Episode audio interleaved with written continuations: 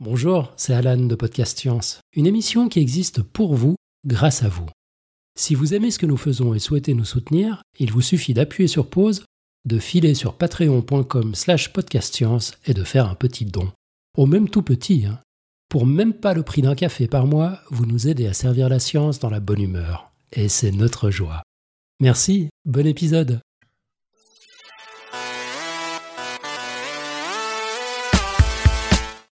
Chères auditrices, chers auditeurs, bien le bonsoir. Végétariens, végétaliens, véganisme, les nouveaux régimes alimentaires foisonnent ces dernières années. Ils hérissent le poil des uns, tiennent à cœur pour d'autres, font débat aux soirées dans certains groupes d'amis et font de la conception du menu du repas de famille un exercice de style. Quand certains en sont encore juste à se demander euh, mais euh, qu'est-ce en fait Qu'on soit pour ou contre ou qu'on n'y connaisse rien, il y a donc matière à parler de ces régimes alimentaires. Beaucoup trop de matière même. Alors comme nous sommes chez Podcast Science, limitons-nous à en parler scientifiquement. Intéressons-nous donc ce soir ensemble aux aspects nutritionnels et écologiques de ces différents régimes alimentaires qui prônent la diminution de la fondue bourguignonne. Nous sommes le mercredi 5 décembre de l'an 2018, c'est l'épisode 356, bienvenue sur Podcast Science.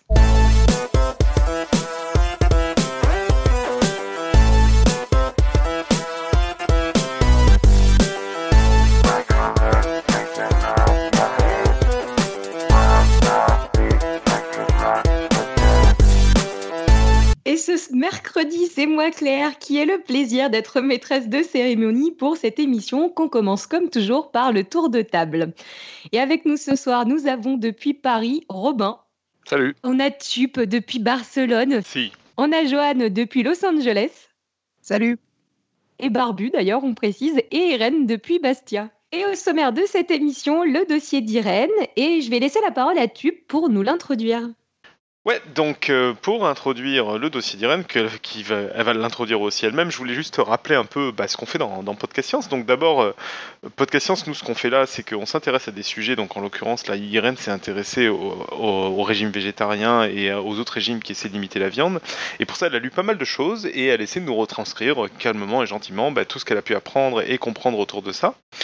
Euh, et, ce qui fait qu'on est tous euh, amateurs et on n'est pas à l'abri d'avoir fait des erreurs. Donc on sera très content d'avoir vos retours euh, courtois là-dessus avec des, sources, etc. dans, dans l'émission.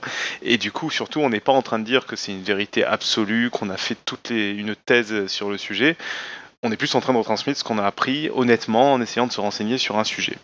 Et en l'occurrence, ce soir, euh, Irène a fait un truc un peu nouveau qu'on n'a jamais fait dans le podcast et que je trouve très cool, qui est qu'elle a vraiment épluché plusieurs articles euh, en, les, en les lisant bah, en tant que scientifique, parce que même si elle n'est pas spécialisée dans la nutrition, Irène sait lire des articles scientifiques et elle va nous retransmettre ce qu'elle a appris dans ces articles. Donc ce sera sans doute moins exhaustif que ce qu'on fait d'habitude euh, sur d'autres émissions euh, scientifiques, mais ce qui va être intéressant, c'est qu'elle va pouvoir nous parler de une étude en particulier et de, de quelques petites autres études à côté et de ce qu'on y apprend à l'intérieur.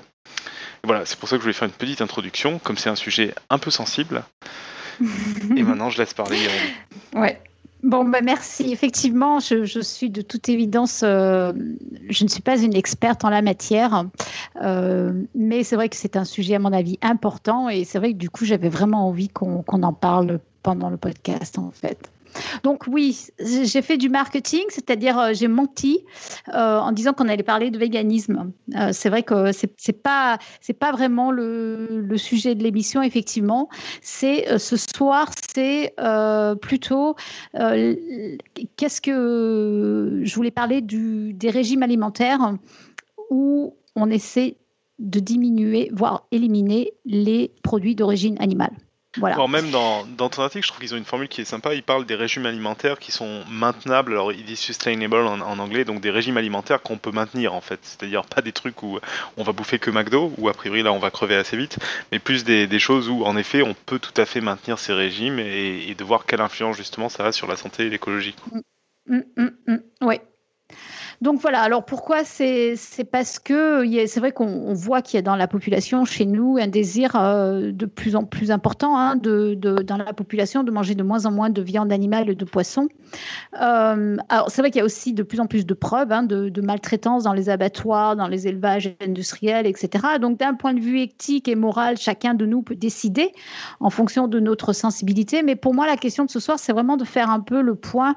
Euh, c'était un peu voir quel est l'intérêt pour la santé, pour notre santé et pour notre environnement de diminuer la consommation des produits animaux. Alors, je vais commencer par un petit rappel. Euh, le véganisme, d'abord, c'est quoi? C'est un mode de vie qui consiste à ne consommer aucun produit issu des animaux ou de leur exploitation. Donc, en fait, les véganes, c'est vrai qu'ils sont quand même assez radicaux, on va dire. Hein. Ils ne mangent pas de, produits animaux, mais ils n'utilisent pas non plus. Donc, euh, ils ne mangent pas de miel, ils n'utilisent pas de cuir pour leurs habits. Euh, dans un monde même idéal, ils ne mangent pas de, même des bactéries, etc. Hein. Donc, ça, ça veut dire qu'ils portent pas non plus tout ce qui est vêtements en laine? Alors, la laine, effectivement, il l'évite aussi. Il y en a qui l'évitent aussi, effectivement. Oui, oui. Euh, absolument. Donc, du coton, mais pas de laine. Mm. Alors ensuite, on a le végétarisme. Alors là, le végétarisme, c'est la pratique alimentaire qui exclut la consommation de chair animale. Donc ça, ça s'appelle aussi l'ovo-lacto-végétarisme en fait. Donc ces gens-là mangent, euh, mangent des œufs et du lait. Hein, en gros, hein. donc c'est quand même beaucoup plus facile. Et ces gens-là portent du, cuir, euh, donc sont pas mangent du miel, euh, des choses comme ça. Alors, sinon, on a le végétalien qui lui exclut euh, la viande et le poisson, mais aussi les produits laitiers, les œufs et le miel. Donc, c'est aussi euh, compliqué. Et puis, on a les, les flexitariens. Euh, donc, ça, c'est une pratique alimentaire de, qui, qui consiste à, à, manger parfois en fait de la viande, du poisson et des autres produits animaux, mais euh, de façon euh, épi, euh, comment dire, euh, pas régulière en fait. C'est-à-dire que moi je me considère en fait honnêtement flexitarienne, c'est-à-dire que j'essaye au maximum d'éviter les produits animaux, mais c'est vrai que je vais pas faire ma pénible si je suis invitée chez quelqu'un si je vais au restaurant, je, je, peux manger de la viande ou des, des œufs, des choses comme ça. Hein. Donc c'est beaucoup plus flexible flexible comme le nom l'indique. Alors, j'ai choisi, et c'est vrai que Tup notamment et Léa aussi m'ont bien, guidé pour ce podcast. Euh, et euh, finalement, j'ai construit la discussion de ce soir à partir d'une publication, parce qu'au début, c'est vrai que j'avais essayé de faire une revue et, euh, d'essayer de prendre un bon exemple de tout ce qui se faisait. Et comme savez, je ne suis pas une experte en la matière, c'était quand même compliqué et je me serais vite perdue, je pense. Donc, c'est vrai que du coup, la construction de la discussion de ce soir, elle, elle va être bâtie à partir d'une étude qui a été publiée en 2018 et qui est, à mon avis, euh, vraiment intéressante. Donc, ça a été euh, publié, fait par un travail qui a été fait par une équipe d'Oxford, euh, qui a été publié dans le Lancet. Donc, on vous mettra les, la référence hein, dans, dans les notes d'émission. Et qui, de ce que j'ai vu, est un des plus gros journaux sur la santé mondiale, qui est un truc qui est extrêmement reconnu.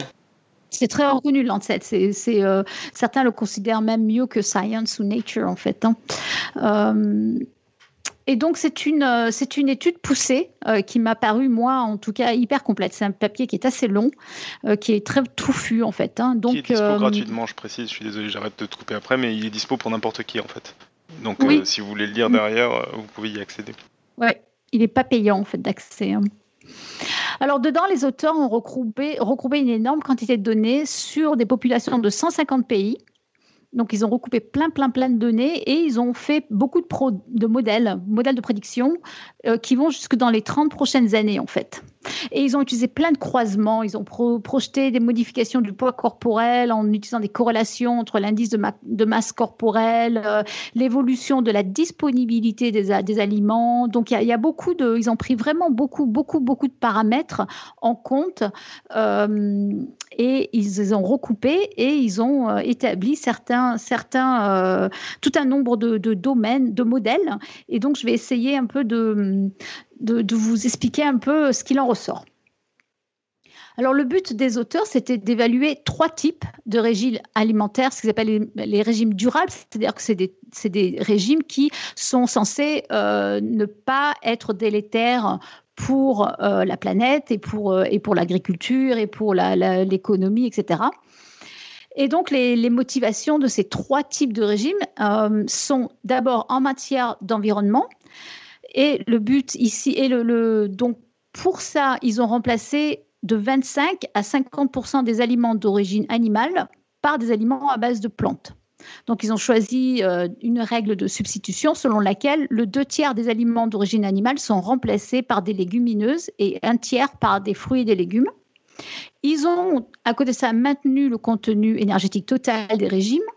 Euh, donc ça, c'est constant pour l'isoler des effets des modifications de la composition alimentaire, euh, alimentaire dans tous ces scénarios. Il y a un deuxième type de régime là qui est basé sur ce qu'on appelle la sécurité alimentaire, ce qui euh, veut dire en pratique éviter aux populations de prendre trop de poids ou au contraire de maigrir. Donc euh, on voit tout de suite à quoi on a affaire. Hein. les, pays industrialisés qui ont tendance à, voir euh, la masse corporelle moyenne augmenter, voire friser l'obésité, ou alors les produits, les, poids corporels de pays où les gens ne mangent pas assez, euh, sont en sous-nutrition. Et donc, euh, l'idée, c'est d'améliorer le bilan énergétique en régulant donc la quantité de calories. Et puis, il y a un troisième objectif, c'est la santé publique. Et donc là, ils ont modélisé quatre régimes alimentaires euh, qui sont, eux, équilibrés aussi en énergie. Et donc là, on repart sur le flexitarien. Il y a aussi le pescatérien qui est basé donc sur la consommation de viande, de, poisson, les végétariens et les végétaliens. Et donc, euh, donc là, ce sont des régimes qui sont équilibrés sur le plan nutritionnel, qui sont conformes aux recommandations, en fait, aux recommandations, à, toutes les données qu'on peut trouver à l'heure actuelle qui définissent une alimentation saine.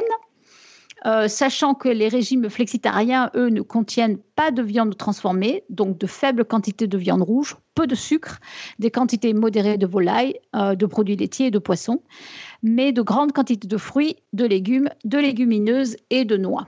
Voilà. Alors, ce que les auteurs ont aussi fait, qui à mon avis est très intéressant, c'est qu'ils ont régionalisé les schémas alimentaires de la santé publique de chaque pays pour préserver les préférences nationales euh, pour les types de grains, les fruits, les viandes, les poissons, etc. Donc c'est vraiment, j'allais dire, des régimes personnalisés selon les pays. Est-ce qu'ils ont pris en compte aussi, parce qu'il y a des, pays avec, qui ont culturellement déjà des régimes euh, très particuliers, genre végétariens? Enfin, Par exemple, en Inde, il y a des gens qui sont...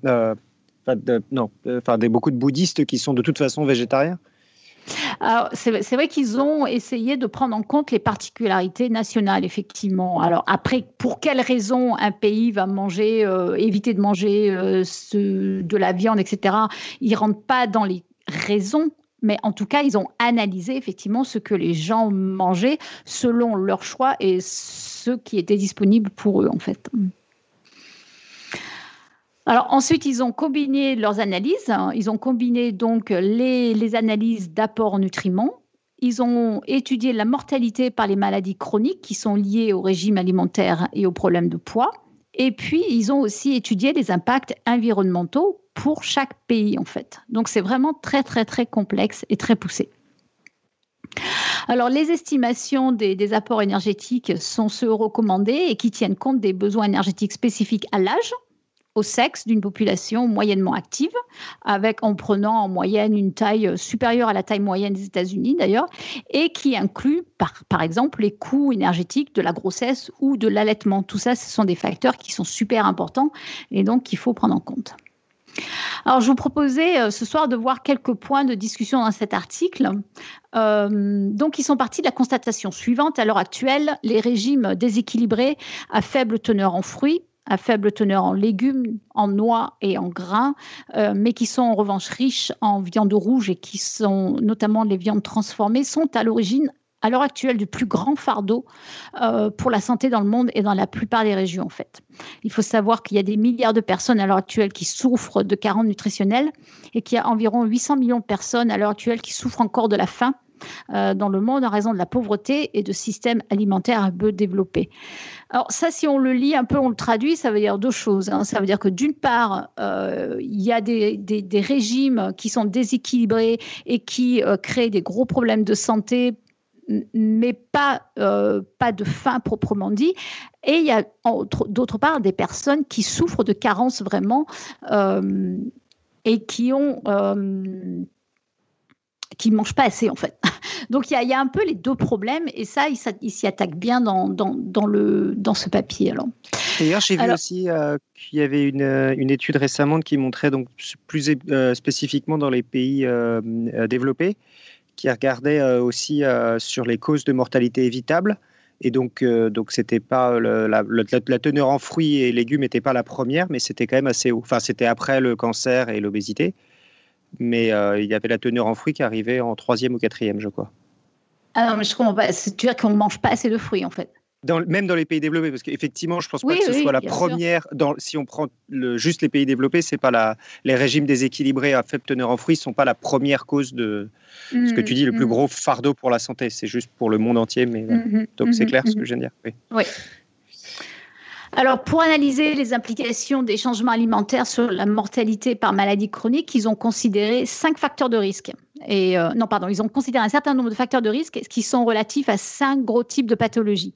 Alors, les facteurs de risque, c'est la consommation élevée de viande rouge, la consommation faible, faible de fruits, de légumes, de noix, de graines, de poissons et de légumineuses. Il y a aussi le poids qui est insuffisant ou au contraire l'excès de poids, voire l'obésité. Donc tout ça, c'est des facteurs de risque. C'est-à-dire que vous prenez une personne euh, et, vous regardez quel est le risque de ce que cette personne développe un type de pathologie.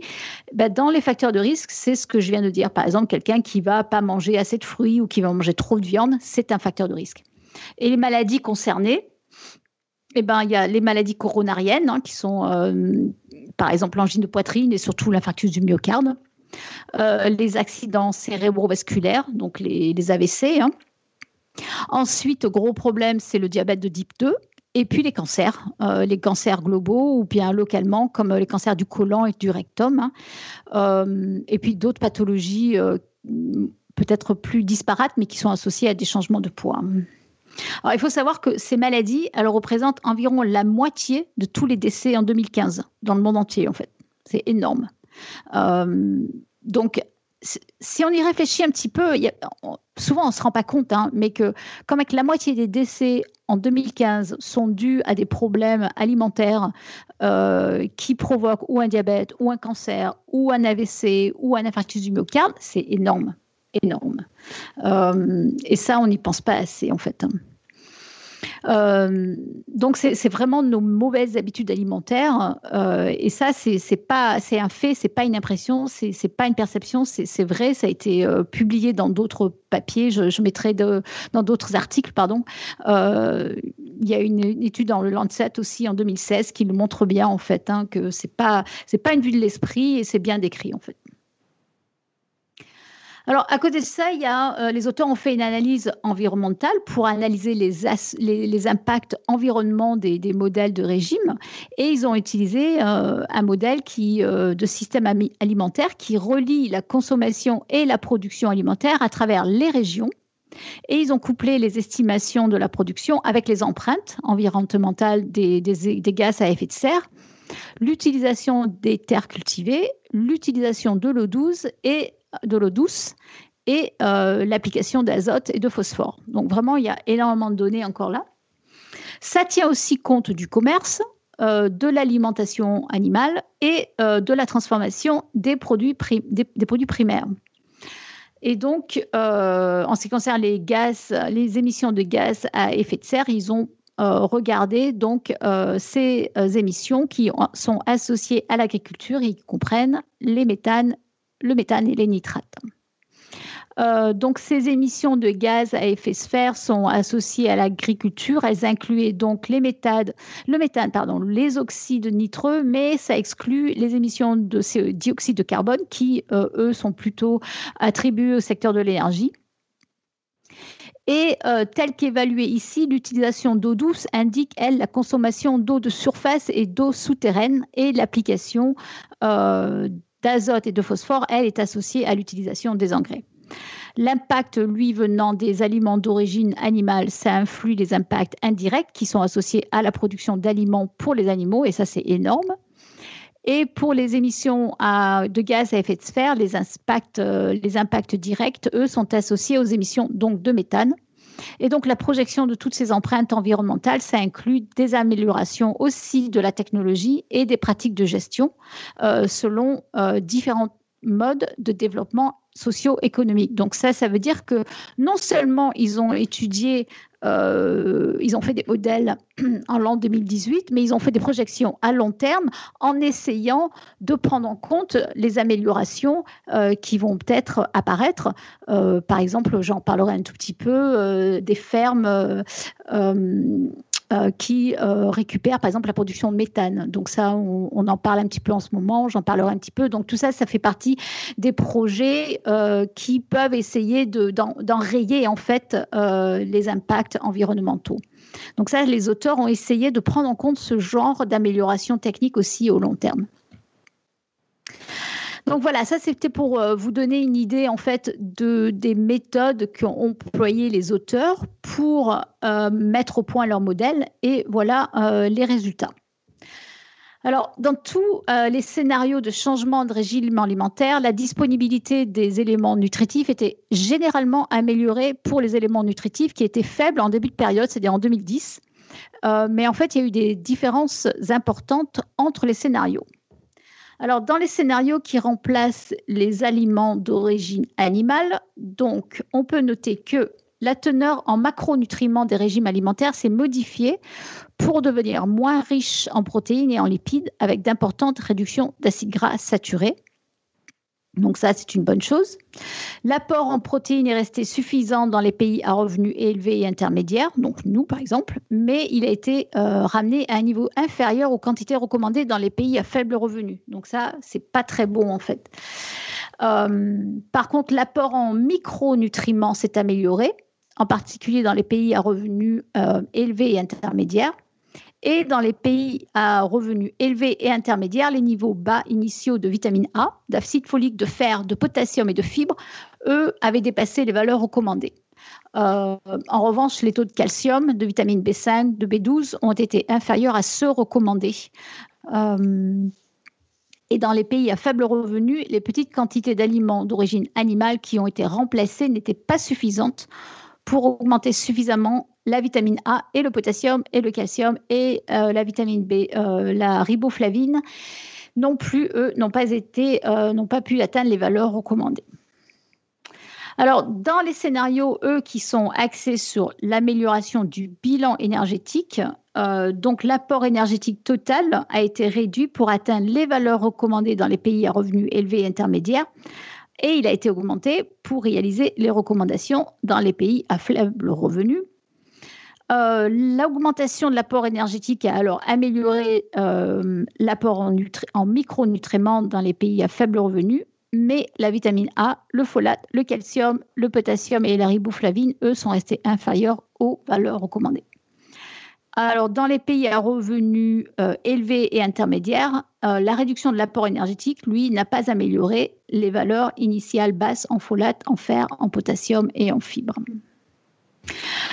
Alors, en ce qui concerne les scénarios qui sont fondés sur des schémas alimentaires équilibrés, donc flexitariens, pescatariens, végétariens et végétaliens, la plupart des nutriments qui sont bas dans les régimes de base, donc avec la vitamine A, les folates, le fer, potassium et fibres, euh, eux ont augmenté pour atteindre les valeurs recommandées dans les quatre modèles. Euh, cependant, comme dans les autres scénarios fondés sur le bilan énergétique ou la substitution d'aliments d'origine animale, la riboflavine, elle, elle est restée faible et le calcium et la vitamine B12 ont chuté en dessous des valeurs recommandées dans les scénarios végétariens et végétaliens ou les deux. Donc ces nutriments, dans ce cas-là, devraient être complétés pour atteindre la valeur recommandée. Donc ça, c'est important, on y reviendra. Hein. Euh, dans l'évolution comparative des risques, la mortalité prématurée a diminué. Alors, elle a diminué à la fois avec la réduction des aliments d'origine animale et euh, l'amélioration du bilan énergétique du régime alimentaire. Et euh, le remplacement progressif des aliments d'origine animale par des aliments à base de plantes a entraîné une réduction progressive de la mortalité prématurée de 4 à 12% Donc c'est énorme, un impact vraiment très visible. Euh, plus de la moitié du pourcentage total euh, de la réduction était due à une consommation accrue de légumes, jusqu'à 60% selon les scénarios. Un tiers de la différence était due à une consommation accrue de fruits et un cinquième à une consommation accrue de légumineuses et un dixième euh, en raison de la réduction de la consommation de viande rouge. Donc la réduction de la consommation de poissons, elle, elle a entraîné l'augmentation jusqu'à 1% de la mortalité prématurée dans tous les scénarios. Donc ça, c'est important. Par contre, euh, ça va être compensé, on va le voir. C'est-à-dire que les maladies coronariennes, les, les, accidents vasculaires cérébraux et le cancer ont chacun représenté environ un tiers des décès évités. Donc c'est énorme. Et un petit nombre d'entre eux étaient dus au diabète de type 2. Donc les réductions de la mortalité prématurée étaient deux à trois fois plus importantes dans les pays à revenus élevés et intermédiaires, où une plus grande partie des aliments de source animale peut être substituée par rapport aux pays à faible revenu. Voilà, donc ensuite l'alimentation progressive du bilan énergétique des régimes qui euh, réduisent à la fois la sous-consommation ou qui réduisent la surconsommation tout en préservant la composition globale des régimes a permis de réduire la mortalité prématurée de 2 à 10% Donc ça, c'est pas très surprenant. Hein, si on évite euh, les extrêmes, si on évite d'être trop gros ou trop maigre, bah, c'est vrai qu'on on est plus en santé. Hein. Là, c'est pas très surprenant. Donc, parmi les facteurs de risque, les réductions de l'obésité, euh, ça a contribué à la réduction globale de la mortalité prématurée, euh, suivi ensuite de l'insuffisance pondérale et de la réduction du surpoids, en. Alors, ce qui est intéressant maintenant, c'est de voir que combiné à la fois une amélioration de la composition du régime alimentaire avec la modification du bilan énergétique, ça considérablement augmenter les réductions de la mortalité euh, prématurée. Donc ça, c'est une grosse conclusion, enfin une grosse constatation, on va dire. Donc euh, les changements, euh, donc ça, c'est énorme. Et les changements alimentaires qui sont apportés avec des régimes équilibrés type flexitarien, végétarien végétaliens, eux, ont conduit à une réduction de la mortalité prématurée de 20%. Donc ça, c'est 20% pour les flexitariens et 22% pour les végétaliens. Donc voilà, donc ça veut dire que si on, euh, choisit un régime ou flexitarien ou végétalien, euh, on réduit de 10 9 à 22% euh, le risque de mortalité prématurée, en fait. C'est qui est quand même énorme.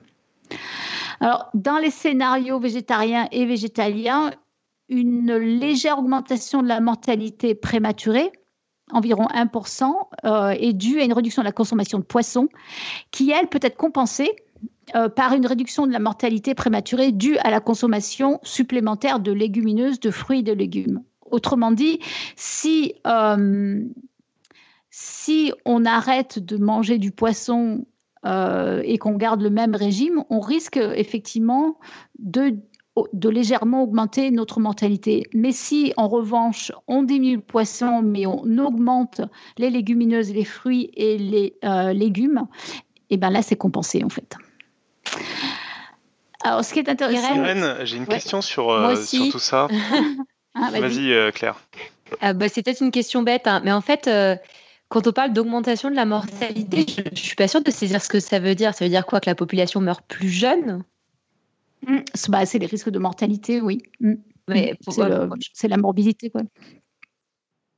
Bah, c'est le risque d'avoir d'attraper, d'avoir d'avoir une maladie qu'on n'aurait pas si, si on avait une alimentation saine, si style, euh, style diabète de, de type 2 par exemple il faut bien voir, le diabète de type 2, par exemple, c'est quand même une maladie qui euh, est énormément liée euh, à des mauvaises habitudes alimentaires, par exemple. Ça, c'est clair. Donc, ça, ça fait partie de ce qu'on appelle la, mortalité prématurée, en fait. en fait, c'est du coup, parce que pour moi, c'est hyper compliqué, cette histoire de risque de mortalité. Tu vois. Mm, on va mm, tous mm. crever un jour, donc le risque de mortalité, je trouve toujours que c'est des notions un peu. Euh, et c'est oui, mais tu ne vas pas mourir des mêmes maladies, des mêmes causes.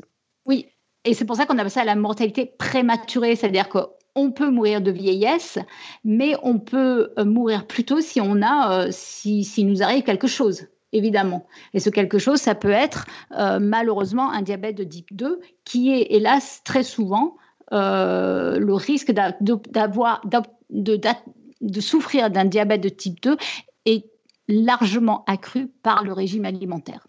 Et c'est pour ça qu'on appelle ça une mortalité prématurée, en fait. Ouais, moi j'avais une autre question. Euh, dans tous ces trucs-là, sur les résultats, sur euh, les risques de santé et, euh, et tout, moi j'avais vu, alors en recherchant moins que toi, mais je me demande s'ils en parlent dans l'étude, que c'était très compliqué de corréler ça au régime alimentaire, sachant que la plupart des gens qui avaient ces régimes alimentaires spéciaux avaient tendance de toute façon à faire plus attention à leur alimentation, à être dans des, dans des dans des groupes sociaux qui sont plus euh, de, niveau de, niveau de vie plus élevé et qui fait que de toute façon c'est des groupes qui de fait avaient, une, une, avaient moins de ces problèmes de santé, d'obésité, etc. Et que du coup, il y avait une corrélation, mais qui n'aurait pas forcément une causalité. quoi. C'est-à-dire qu'ils ont à la fois regardé effectivement ce que mangent les gens, ils ont regardé le poids des gens. Après, effectivement, peut-être qu'ils n'ont pas regardé, par exemple, si les gens faisaient beaucoup de sport, par exemple. Non, parce qu'en fait, c'est ce que je veux dire par là, c'est que, bon, de fait, quand tu es, par exemple, pour le coup, le plus extrême, là, vegan, tu es, obligé de, vraiment regarder ce que tu bouffes pour, euh, pour avoir une alimentation un peu équilibrée et donc de mm, te renseigner mm, mm. là-dessus. Et c'est pour ça que, euh, en fait, je me demande s'il n'y a pas une corrélation qui vient plutôt du fait que tu fais attention à ce que tu manges et que tu manges de manière équilibré et qui est pas tellement lié, et je me demande s'ils l'ont regardé, à, la viande. Alors je sais qu'il y a certains cas où euh, c'est un peu plus précis, du genre le, cancer du côlon, où là il y a des liens par exemple de la charcuterie qui sont très clairs, mais, euh, mais dans le cas plus général, entre autres les 20% dont tu parles, je, me demande à quel point c'est une causalité et pas juste une corrélation. Bah, c'est un peu, c'est un peu compliqué effectivement parce que de toute façon, quand tu dis les gens qui sont véganes ont tendance à faire plus attention à ce qu'ils mangent, ben oui, mais c'est justement le point. C'est justement ça. Le, c'est ça. du coup, font attention le propos, le propos, c'est pas de manger plus du tout de viande. Ça peut être, euh, ça peut être juste de dire euh, il faut une alimentation qui soit variée, qui soit dans des quantités limitées, qui avec qui ait de la viande à telle dose, etc. En fait, qui est un peu ce que bah, C'est pour ça, c'est pour ça qu'ils ont euh, séparé les groupes flexitariens, végétariens et etc. En fait, justement pour essayer de voir effectivement la différence entre les différents groupes. Je pense justement. Justement, ils ont essayé de voir les différents régimes alimentaires. Mm si, c'est, euh, si ça répond à la question. Un peu. Bon, en gros, tu dis qu'ils n'en ont, ils ont pas parlé plus que ça, à part avoir divisé par les groupes de régime, quoi. Bah, oui, alors après, ils ont regardé effectivement, euh, ils ont regardé le, niveau d'obésité, enfin l'indice de masse corporelle, ils ont regardé les différents régimes alimentaires, ils ont regardé la composition de l'alimentation, c'est-à-dire euh, les gens, quel type de légumineuses, quel type de graines, etc., quel type de viande. Honnêtement, je ne crois pas qu'ils aient regardé euh, si les gens faisaient du sport, si les gens mangeaient plus ou moins bio, euh, des choses comme ça, effectivement, qui sont peut-être des facteurs, effectivement, euh, des facteurs de risque. Ah, parce que, ouais, c'est des trucs que j'avais vus qui, mais ils en parlaient. Vas-y. Non, mais j'avais vu en effet qu'il y avait beaucoup, beaucoup de gens qui, euh, qui, se posaient des questions là-dessus, parce que c'est vrai que bah, quand on voit toute la, j'ai envie de dire, mode euh, sur le, végétarisme et vegan euh, en ce moment, qui, est à décorréler hein, de tout ce que tu dis, des arguments scientifiques, qui pour moi sont deux choses qui sont d'un niveau un peu différent, il y a il y a cette volonté aussi de faire attention à ce qu'on bouffe en fait derrière et c'est pour ça aussi que bah, même autour de la table là certains se revendiquent entre guillemets flexitariens juste parce qu'ils font déjà un peu plus attention à leur consommation en fait. Oui, mais justement, ça se retrouve dans le régime alimentaire. Ça, je pense, dans le papier, ça en traite de ce problème parce que bah, justement, tu vas faire attention à ce que tu manges, donc tu as un régime alimentaire différent, donc tu vas être en surpoids ou en sous-poids ou tu vas être bah, normal. En fait, je pense que c'est pas, c'est pas aussi simple. Quoi. C'est pour ça que s'ils l'ont pas clairement, pour moi, ça veut juste dire qu'ils l'ont pas regardé, mais c'est pas grave. Hein, ça, mais si, je pense que si, je pense que justement, ça c'est pris en compte dans le régime alimentaire, surtout qu'ils regardent la composition des régimes selon les régions en plus. Moi, je pense que justement, ça se reflète bien dans le régime alimentaire. La façon dont tu manges, justement, ça, ça c'est bien reflété par oui, ton type mais, de régime. mais de, de, résumer le régime alimentaire à flexitarien, végétarien, végétalien, je pense que c'est très limitatif, quoi. Parce que tu vois, par exemple, euh, un, flexitarien, tu ne vas pas définir à quelle dose il mange euh, de la viande. Donc tu peux avoir des flexitariens qui peuvent être assez variés. Un végétarien, et euh, tu vas pas déterminer à quel point il a une alimentation équilibrée ou est-ce qu'il achète que des plats cuisinés végétariens, quoi. Et, du coup, c'est un peu compliqué de faire la différence dedans. Euh, et encore une fois, je dis pas que ce que tu dis est, faux ou quoi. Hein. Je dis que je pense qu'il y a une corrélation et que tu parles de corrélation. Euh, je questionne la, à quel point ils ont réussi à mesurer la causalité, qui clairement est beaucoup plus compliquée. bah, c'est compliqué, mais je trouve que justement, ils prennent tellement de paramètres parce que, ok, tu peux prendre quelqu'un qui est végétarien, qui, veut, qui va manger que des boîtes de conserve. Bah, c'est vrai qu'au point de vue micronutrition, euh, c'est vrai que ça risque d'être déficitaire, quoi. Mais ça, ils l'ont regardé justement. Hmm. Euh, je trouve que ça se retrouve bien dans le régime alimentaire, justement. C'est tout l'intérêt, effectivement, d'aller décortiquer euh, les, les, les, macronutriments et les micronutriments, effectivement. Ok je trouve que ça reflète quand même pas mal, justement, euh, de, voir exactement ce que tu manges. Je pense que ça reflète bien ton mode de vie. Mm. Alors, euh, donc j'en étais, j'en étais, j'en étais, j'en étais où euh, Donc je disais que, alors ils ont regardé aussi la consommation de noix. Tu vois, c'est pour dire qu'ils sont allés loin quand même. Hein. Donc ils ont regardé l'augmentation. C'est important c'est intéressant, ils ont vu que la consommation, dans leur modèle, quand ils augmentent la consommation de noix, dans les quatre scénarios, ça a entraîné une réduction de la mortalité prématurée, en fait, d'environ 3%, en plus de tous les bénéfices associés à un remplacement des aliments d'origine végétale. Donc, euh, autrement dit, aller manger des noix. Voilà. Euh, alors, parmi donc les, effets de la maladie, il faut citer que les décès prématurés évités concernaient environ un quart chacun des maladies coronariennes, des causes non vasculaires, euh, environ 30%, un cinquième c'était le cancer, et enfin ensuite il y avait les accidents vasculaires cérébraux et finalement le diabète. Alors, pour les approches des, changements de régime, euh, de régime, alimentaire, les changements dans les impacts environnement eux, différaient selon les régions.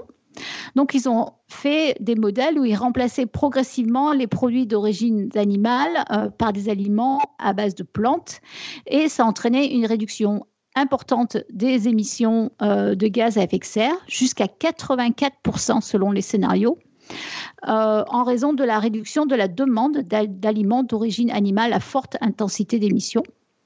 Alors eux, cependant, ils trouvent que euh, des impacts négatifs, c'est qu'il y a eu une augmentation de l'eau douce qui a été augmentée, de l'utilisation de l'eau douce jusqu'à 15%, 15-16%, parce que euh, les demandes en culture exigeaient de l'eau, euh, notamment les légumineuses, les légumes et les fruits qui demandent plus d'eau.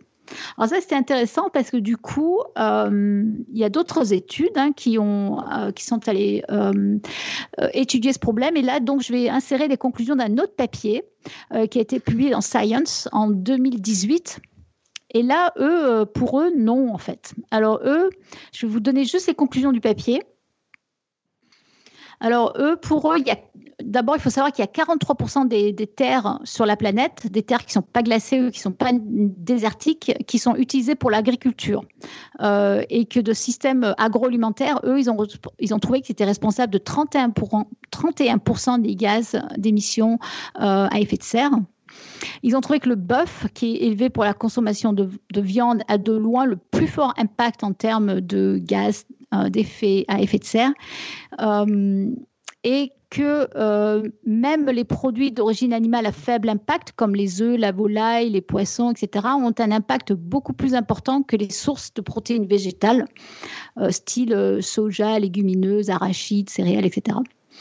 Et enfin, la conclusion qui nous intéresse le plus, c'est que les produits d'origine animale fournissent qui fournissent 37% de protéines et 18% de calories, mais qui sont responsables de 83% des terres agricoles mondiales. C'est énorme. Et euh, qui sont responsables, eux, de, selon cette étude, de 56 à 58% des émissions liées à l'alimentation. Et ce qu'ils trouvent, c'est qu'il y a un changement de régime alimentaire mondial en faveur d'un régime entièrement basé euh, en, en, éliminant complètement les produits animaux, ça réduirait les émissions de gaz à effet de serre d'origine alimentaire d'environ 49 et euh, ça éliminerait les terres agricoles d'environ 76%. Donc, euh, le simple fait d'éliminer le bœuf, par exemple, au, niveau mondial, ça réduirait encore les gaz euh, à effet de serre d'origine animale de 33%. Et du coup, au final, l'utilisation de l'eau douce, elle serait éliminée parce que les surfaces agricoles nécessaires seront diminuées.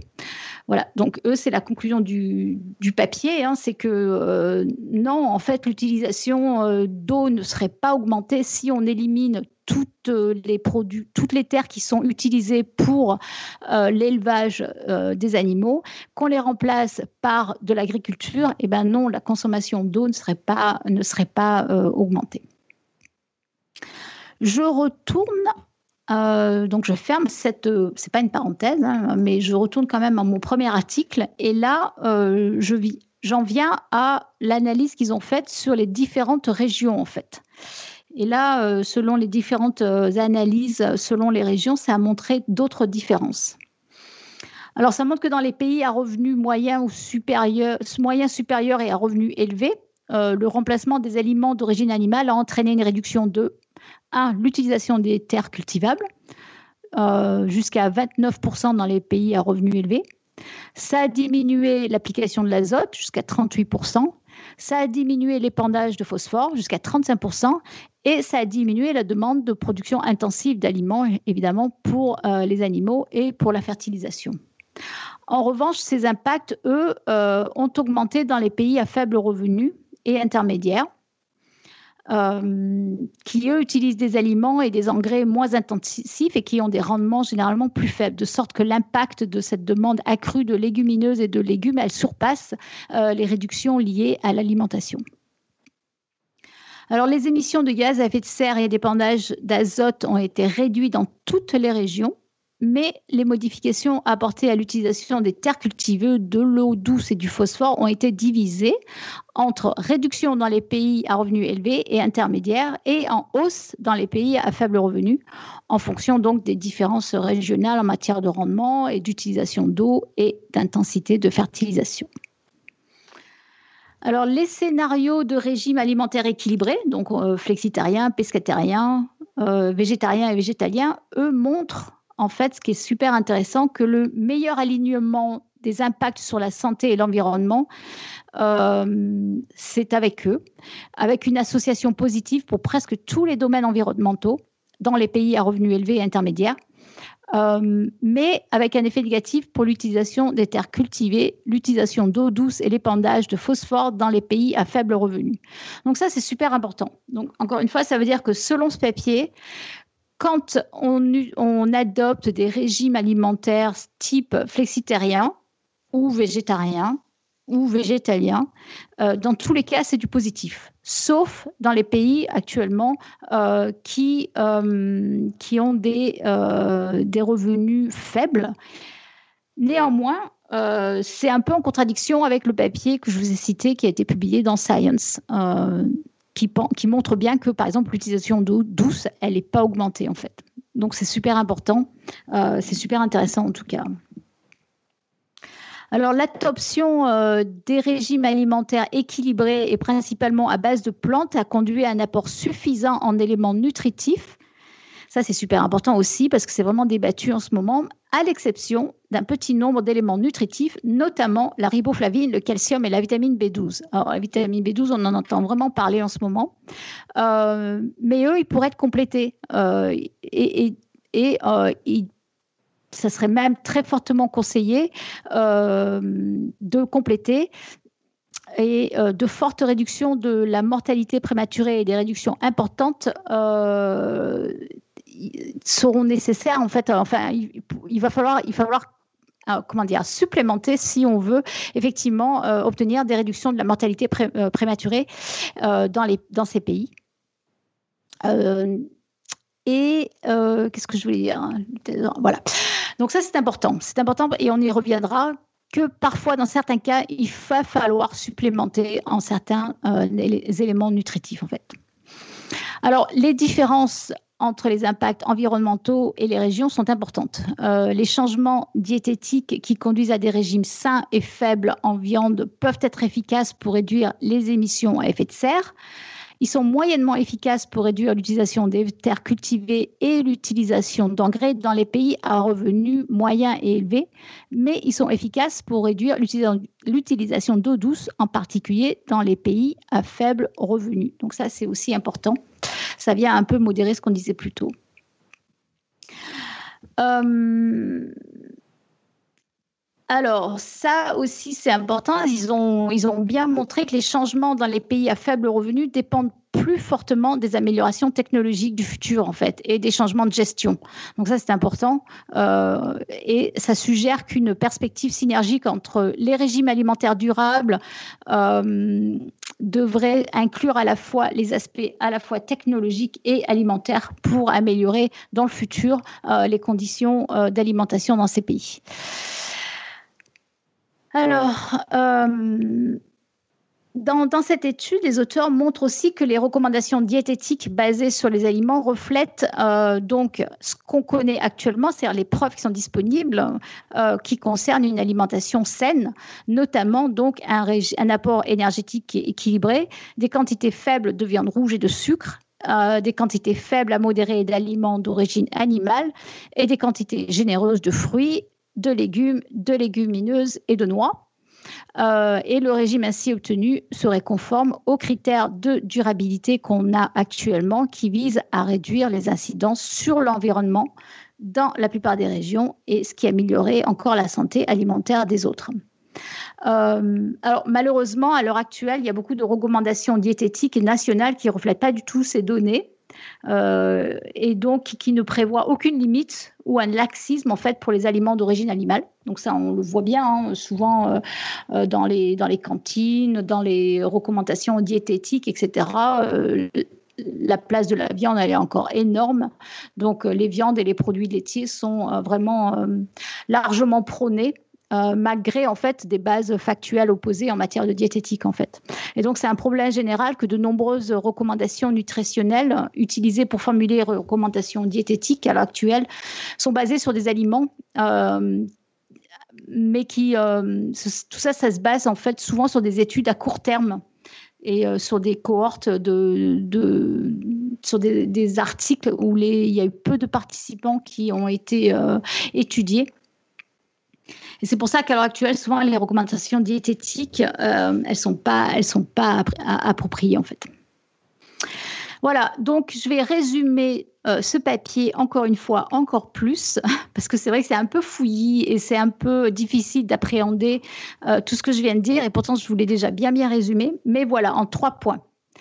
Alors, remplacer les aliments d'origine animale par des aliments à base de plantes s'est révélé particulièrement efficace dans les pays à revenus élevés pour améliorer les apports en nutriments et réduire la mortalité prématurée. Donc ça peut aller jusqu'à par exemple 12% quand on, remplace complètement les viandes par des protéines euh, végétales. Il y a eu une réduction euh, de certains impacts environnementaux, notamment les émissions à effet de gaz, euh, de gaz à effet de serre, avec des réductions qui peuvent aller jusqu'à 84%, c'est énorme. Euh, cependant, selon ce papier, il y avait une augmentation de l'utilisation de l'eau douce jusqu'à 16%. Et donc, c'était peu, euh, c'était, c'était à ce titre peu efficace dans les pays à consommation faible ou modérée d'aliments d'origine animale. Deuxième point, euh, suivre des objectifs de, sécurité alimentaire pour réguler le poids, donc pour éviter que les gens soient ou trop gros ou trop, trop maigres, ça a conduit à des réductions similaires de la mortalité euh, prématurée. Cependant, ça n'a entraîné que de faibles réductions des impacts environnementaux au niveau mondial. En revanche, ce qui est super important et super intéressant, c'est que suivre les objectifs de santé publique en adoptant des régimes alimentaires équilibrés en énergie et faibles en viande, donc conformes aux données qu'on a actuelles sur une alimentation saine, ça a conduit à un apport suffisant en éléments nutritifs, ça a conduit à une réduction importante de la mortalité prématurée. Et ça a également considérablement réduit les impacts environnementaux au niveau mondial jusqu'à 87% euh, de l'émission, des émissions de gaz à effet de serre, par exemple. Et ça, c'est dans la plupart des régions, à l'exception de certains domaines environnementaux euh, dans les pays à faible revenu. Donc pour moi, c'était ça, en fait, c'est la conclusion la plus importante, en fait. C'est que euh, si on arrive à adopter, encore une fois, des régimes alimentaires équilibrés et faibles en viande, c'est bonus à tous les niveaux, en fait. C'est bonus pour la planète et c'est bonus pour euh, notre santé en fait. Voilà, donc ça c'était, je suis désolée, c'est un papier qui est un peu compliqué, qui est un peu long, il y a beaucoup de données, euh, mais vraiment, euh, c'est les trois derniers points que je viens de citer, c'est un bon résumé et c'est ce qu'il faut en retenir. Alors, j'en ai pas fini. je voulais quand même parler d'autre chose parce que, par exemple, vous allez me dire, oui, c'est bien, manger plus sain, mais à l'heure actuelle, ça coûte plus cher. Ça, c'est quelque chose que j'entends souvent. Euh, alors voilà, je me suis dit, ben, moi, je vais aller comparer le prix des aliments et le rapport en calories et en protéines et je vais voir si ça va me coûter plus cher, moi, de ne pas manger de viande. Alors voilà ce que j'ai constaté. Par exemple, si je vais acheter du bœuf en France à l'heure actuelle, ça me coûte environ 3 euros pour 100 grammes. Ça va euh, juste, euh, je t'interromps, Irène. Il euh, faut faire attention quand même pour les éditeurs que jusqu'à maintenant, c'était un papier euh, publié, alors que là, c'est toi une expérience que tu as fait toi-même. Donc, c'est mhm. pas le, c'est pas le même. Euh, non, c'est intéressant aussi. C'est juste que c'est pas le même niveau de preuve, quoi. Je pense qu'il faut. Oui, oui, tout à fait, tout à fait. Ouais, ouais, absolument, absolument. C'est, c'est mon expérience à moi, absolument. donc, le bœuf, c'est environ 3 euros 100 grammes, 150 calories, 18 grammes de protéines. Le porc, c'est environ 1,5 euros 100 grammes, 200 calories. Euh, le poulet, c'est environ 1 euro, 100 grammes, 200 calories, 20 grammes de protéines. Et le poisson, c'est environ, à l'heure actuelle, 1 euro, 100 grammes, 21 grammes de protéines. Donc ça, c'est des faits. Hein. Je ne suis, pas, allée... Euh, j'ai regardé les prix. Hein. Par contre, si je regarde, par exemple, les lentilles, pour 100 grammes de lentilles, ça me coûte 16 centimes. Ça m'apporte 300 calories et 25 grammes de protéines. Euh, les pois chiches, pour 100 grammes de pois chiches, ça me coûte 30 centimes et ça m'apporte ça 360 calories, ça m'apporte 19 grammes de protéines. Euh, le riz complet, pour 100 grammes, ça me coûte 16 centimes, ça m'apporte 350 calories et ça m'apporte 2 grammes de protéines. Et les noix, alors les noix c'est plus cher, c'est 1 à 8 euros selon les noix pour 100 grammes, mais ça m'apporte 650 calories et 15 grammes de protéines. Euh, à titre indicatif aussi, les œufs, les œufs, c'est environ 20 centimes pour 100 grammes, 155 calories et 12 grammes de protéines. Et le lait, le lait entier, 100 grammes, c'est 22 centimes, 65 calories et 3 grammes de protéines. Voilà, donc là, je vous donne beaucoup de données, mais en fait, au final, on voit tout de suite que c'est très clair, c'est que c'est bien moins cher de se pourvoir en calories et en protéines en mangeant euh, des produits qui ne sont pas euh, à base de viande, en fait, ou de poisson. Euh, ça coûte grosso modo trois fois moins cher, en gros, hein. euh, mais c'est bien moins cher. Donc ça, c'est vrai que c'est pas un papier publié, effectivement, c'est moi qui suis allée voir les prix, hein, et c'est très factuel en fait. Euh, sachant qu'en France, on mange environ 90 kilos de viande par an, on va dire ça fait euh, avec un prix moyen de 15 kilos, 15 euros par kilo, on va dire qu'en France, donc on, on dépense environ 1350 euros par an en viande. Alors que si on remplace ces produits par euh, des légumineuses, ben, on va dépenser 450 euros euh, pour un régime sans euh, produits animaux. Voilà. Je voulais aussi me pencher sur le problème de la vitamine B12 parce que c'est vrai qu'on en entend pas mal parlé. Hein. C'est un consensus. Hein. En gros, euh, on le retrouve souvent dans les études euh, scientifiques que euh, il faut se supplémenter en vitamine B12. Donc, si effectivement on peut manger des légumes frais, des légumes secs, des fruits, des graines et cuisiner régulièrement, le risque, c'est vraiment de manquer de vitamine B12. Et alors là, vraiment, je vois pas trop où est le problème parce que euh, un traitement en vitamine B12, ça coûte environ 30 euros par an. Voilà. Si vous allez regarder les prix de la vitamine B12 actuellement, euh, voilà, c'est 30 euros à l'année. Donc, euh, pas plus cher non plus. Donc, je vois pas trop honnêtement où est le problème. Quoi. Alors, je voulais continuer par quelques faits, en fait, euh, continuer un peu cette, euh, cette recherche. Alors, c'est pas, c'est des faits, hein, c'est des, des, études, c'est des, des, des, articles qui ont été publiés, etc. Euh, c'est un peu dans le désordre, mais je trouvais ça important pour aller étayer un peu la conversation. Il faut savoir que pour obtenir une calorie qui vient de la viande de bœuf, il faut 78 calories qui viennent d'une énergie fossile alors qu'en fait, pour obtenir, euh, une calorie à partir de soja, il faut deux calories d'énergie fossile. Donc c'est énorme le ratio, en fait, euh, énorme. Bon, un petit fait aussi, bon, ça, euh, c'est pour. Juste pour la prise de conscience, hein, mais c'est vrai que les, les, faits sont quand même aussi ahurissants. Il y a quand même 200 millions d'animaux qui sont tués par jour, c'est-à-dire 64 74 milliards d'animaux tués par an. Euh, donc en un an et demi, on tue plus d'animaux qu'il n'y a jamais eu sur Terre en 200 000 ans quand même. Ça, énorme. Irène, tu m'entends mhm. je, voudrais revenir là-dessus parce qu'on était, on était à l'instant en train d'en parler un tout petit peu dans la chatroom. Enfin, c'est plutôt Gpif qui a, qui, a, qui a fait une remarque. Parce que je trouve que cette remarque-là, qui est, qui, qui est vraie, elle, donne une impression un peu fausse derrière. Et Gpif, il dit en gros, et il y a une question, je me demandais, si on réduit la viande, qu'est-ce que devient le bétail? Euh, et je pense que c'est intéressant parce que quand tu commences à présenter euh, la chose en disant il y a tant d'animaux qui meurent par an, tu es en train d'imaginer si tout le monde devient vegan, ça veut dire tant d'animaux qui vivent par an. Sauf que c'est pas aussi simple que ça, je pense. Alors, j'ai pas énormément de sources là, etc. Mais la plupart des animaux d'élevage, d'abord, euh, c'est des espèces qui, survivent uniquement en captivité avec des, avec des humains. Et surtout, s'il n'y a plus besoin de produire de la viande pour être mangée, bah, il n'y aura plus tous ces animaux-là en fait. Donc ce serait une mhm. réduction énorme euh, des espèces et du nombre d'animaux. Donc c'est pas. Euh, c'est là où c'est un débat un tout petit peu plus complexe que de, laisser en vie tous ces animaux. En fait, c'est plutôt qu'ils n'existeront même pas. Alors, ça se tient et je vais pas rentrer dans le débat philosophique de dire euh, autant ne pas les faire vivre si c'est pour les tuer après. Ça, ça c'est pas le propos aujourd'hui. Mais, mhm. mais c'est là où je voulais rebondir sur ce que tu racontais moi, j'ai toujours un peu de mal avec cet argument que j'ai déjà entendu, mais pour moi, c'est comme dire euh, j'ai pas envie d'avoir d'enfants et que les personnes en face te répondent euh, tu te rends compte que tes enfants n'existeront jamais, quoi. C'est ouais, c'est pas. J'ai un peu l'impression que ça. Je suis pas, je suis pas en train de dire que c'est positif ou négatif. Je dis juste que euh, de dire aujourd'hui il y a tant d'animaux qui meurent. la contrepartie de ça, si tout le monde était vegan, ce serait il y a tant d'animaux qui, ne, qui en fait ne vivraient pas.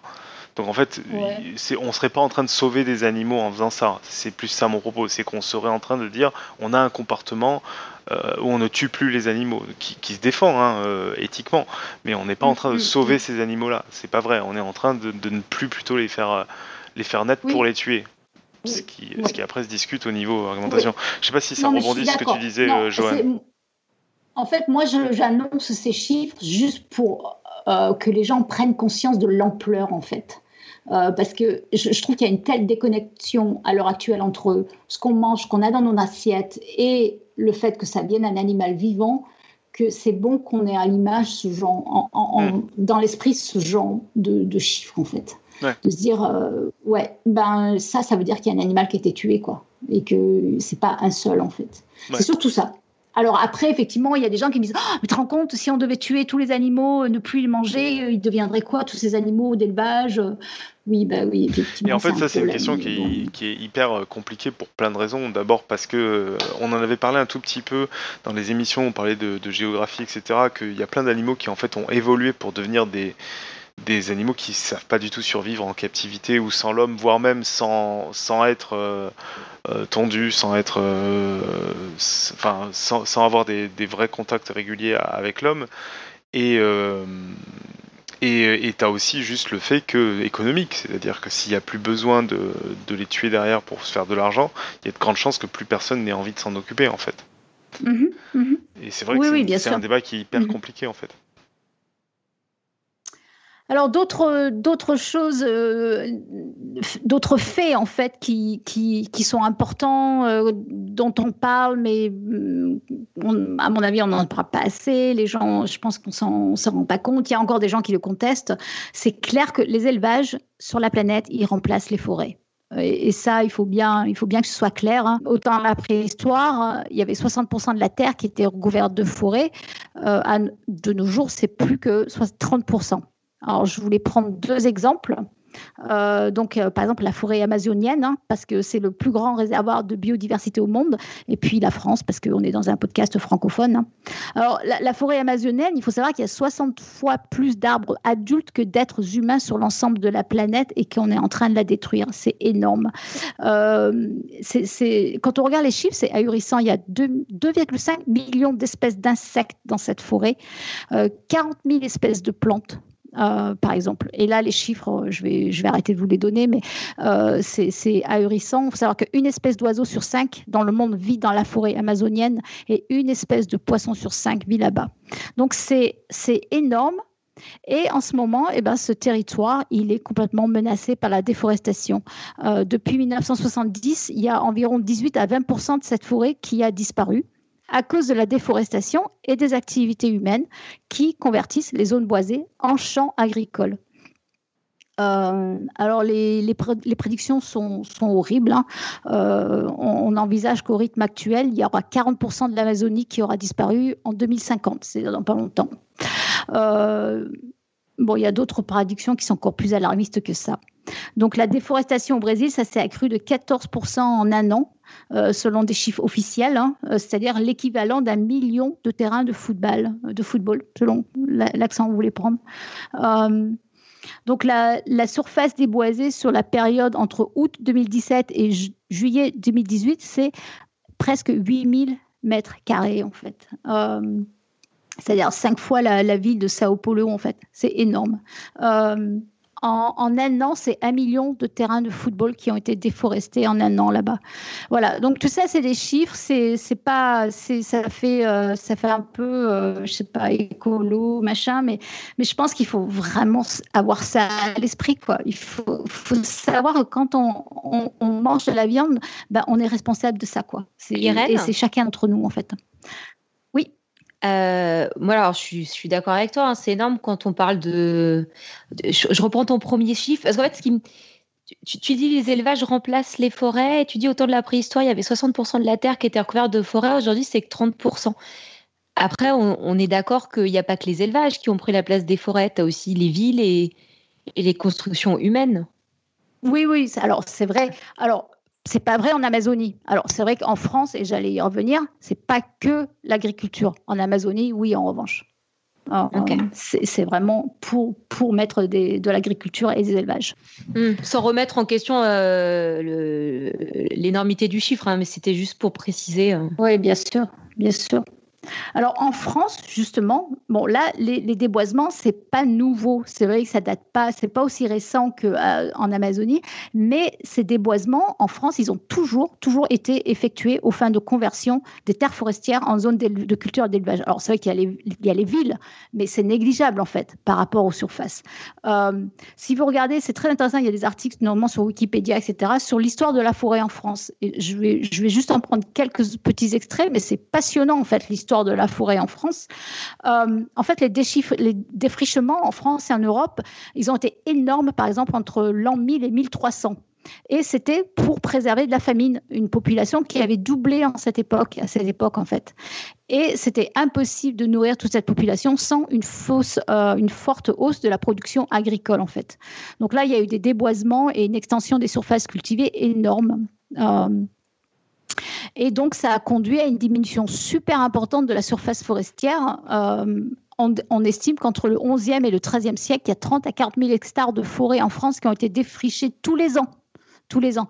Ça, apparemment, c'est les plus grands défrichements qu'a connu la France. Euh, et ainsi, on estime qu'au XIIIe siècle, la forêt française ne, couvre plus que 13 millions d'hectares, avec un taux euh, de boisement environ de 20%, euh, dont 40 millions qui servent à l'agriculture. Et déjà, il y avait des pénuries de bois, en fait, à l'époque. Et la guerre de Cent Ans, ça n'a rien arrangé, en fait, à cette époque-là. Euh, je passe vraiment euh, hyper vite, mais il euh, faut savoir aussi que la guerre de 14, elle a saigné à blanc les campagnes françaises et après, on a eu une grosse recrudescence de l'exode rural et toutes les terres n'ont pas été reprises en fait par l'agriculture. Et il y, a eu, il y a eu à cette époque des reboisements naturels et artificiels. et d'ailleurs, c'est en 1930 qu'apparaissent les premières peupleraies en fait sur les stations les plus fertiles en France. Et puis, il y a eu l'utilisation du chauffage au charbon, puis au gaz et au fioul, puis à l'électricité. Et ça, ça a fait baisser au cours des siècles la demande en bois, euh, en bois pour se chauffer. Hein. Euh, et, donc, la conversion des forêts de plaine en futaies, ça a pu être entamé euh, dans beaucoup de forêts, en fait. de façon intéressante, en France, c'est au lendemain de la Seconde Guerre mondiale que le Fonds forestier national a continué à contribuer à boiser et à reboiser en fait les forêts en France. Mais malheureusement, ça a été souvent euh, reboisé avec des résineux euh, qui sont gérés intensivement et artificiellement et qui sont choisis pour leur forte productivité et pour qui étaient notamment choisis pour répondre aux besoins de la pâte à papier en fait. Alors c'est vrai qu'en France, on est un des rares pays à voir nos forêts qui augmentent en superficie Par contre, la qualité du bois, il n'y est pas en fait. C'est pas des forêts très équilibrées. Il y a beaucoup trop de, résineux. Et puis cette semaine, je suis tombée sur un article dans la presse et j'en avais déjà entendu parler, euh, mais c'est vraiment très très triste.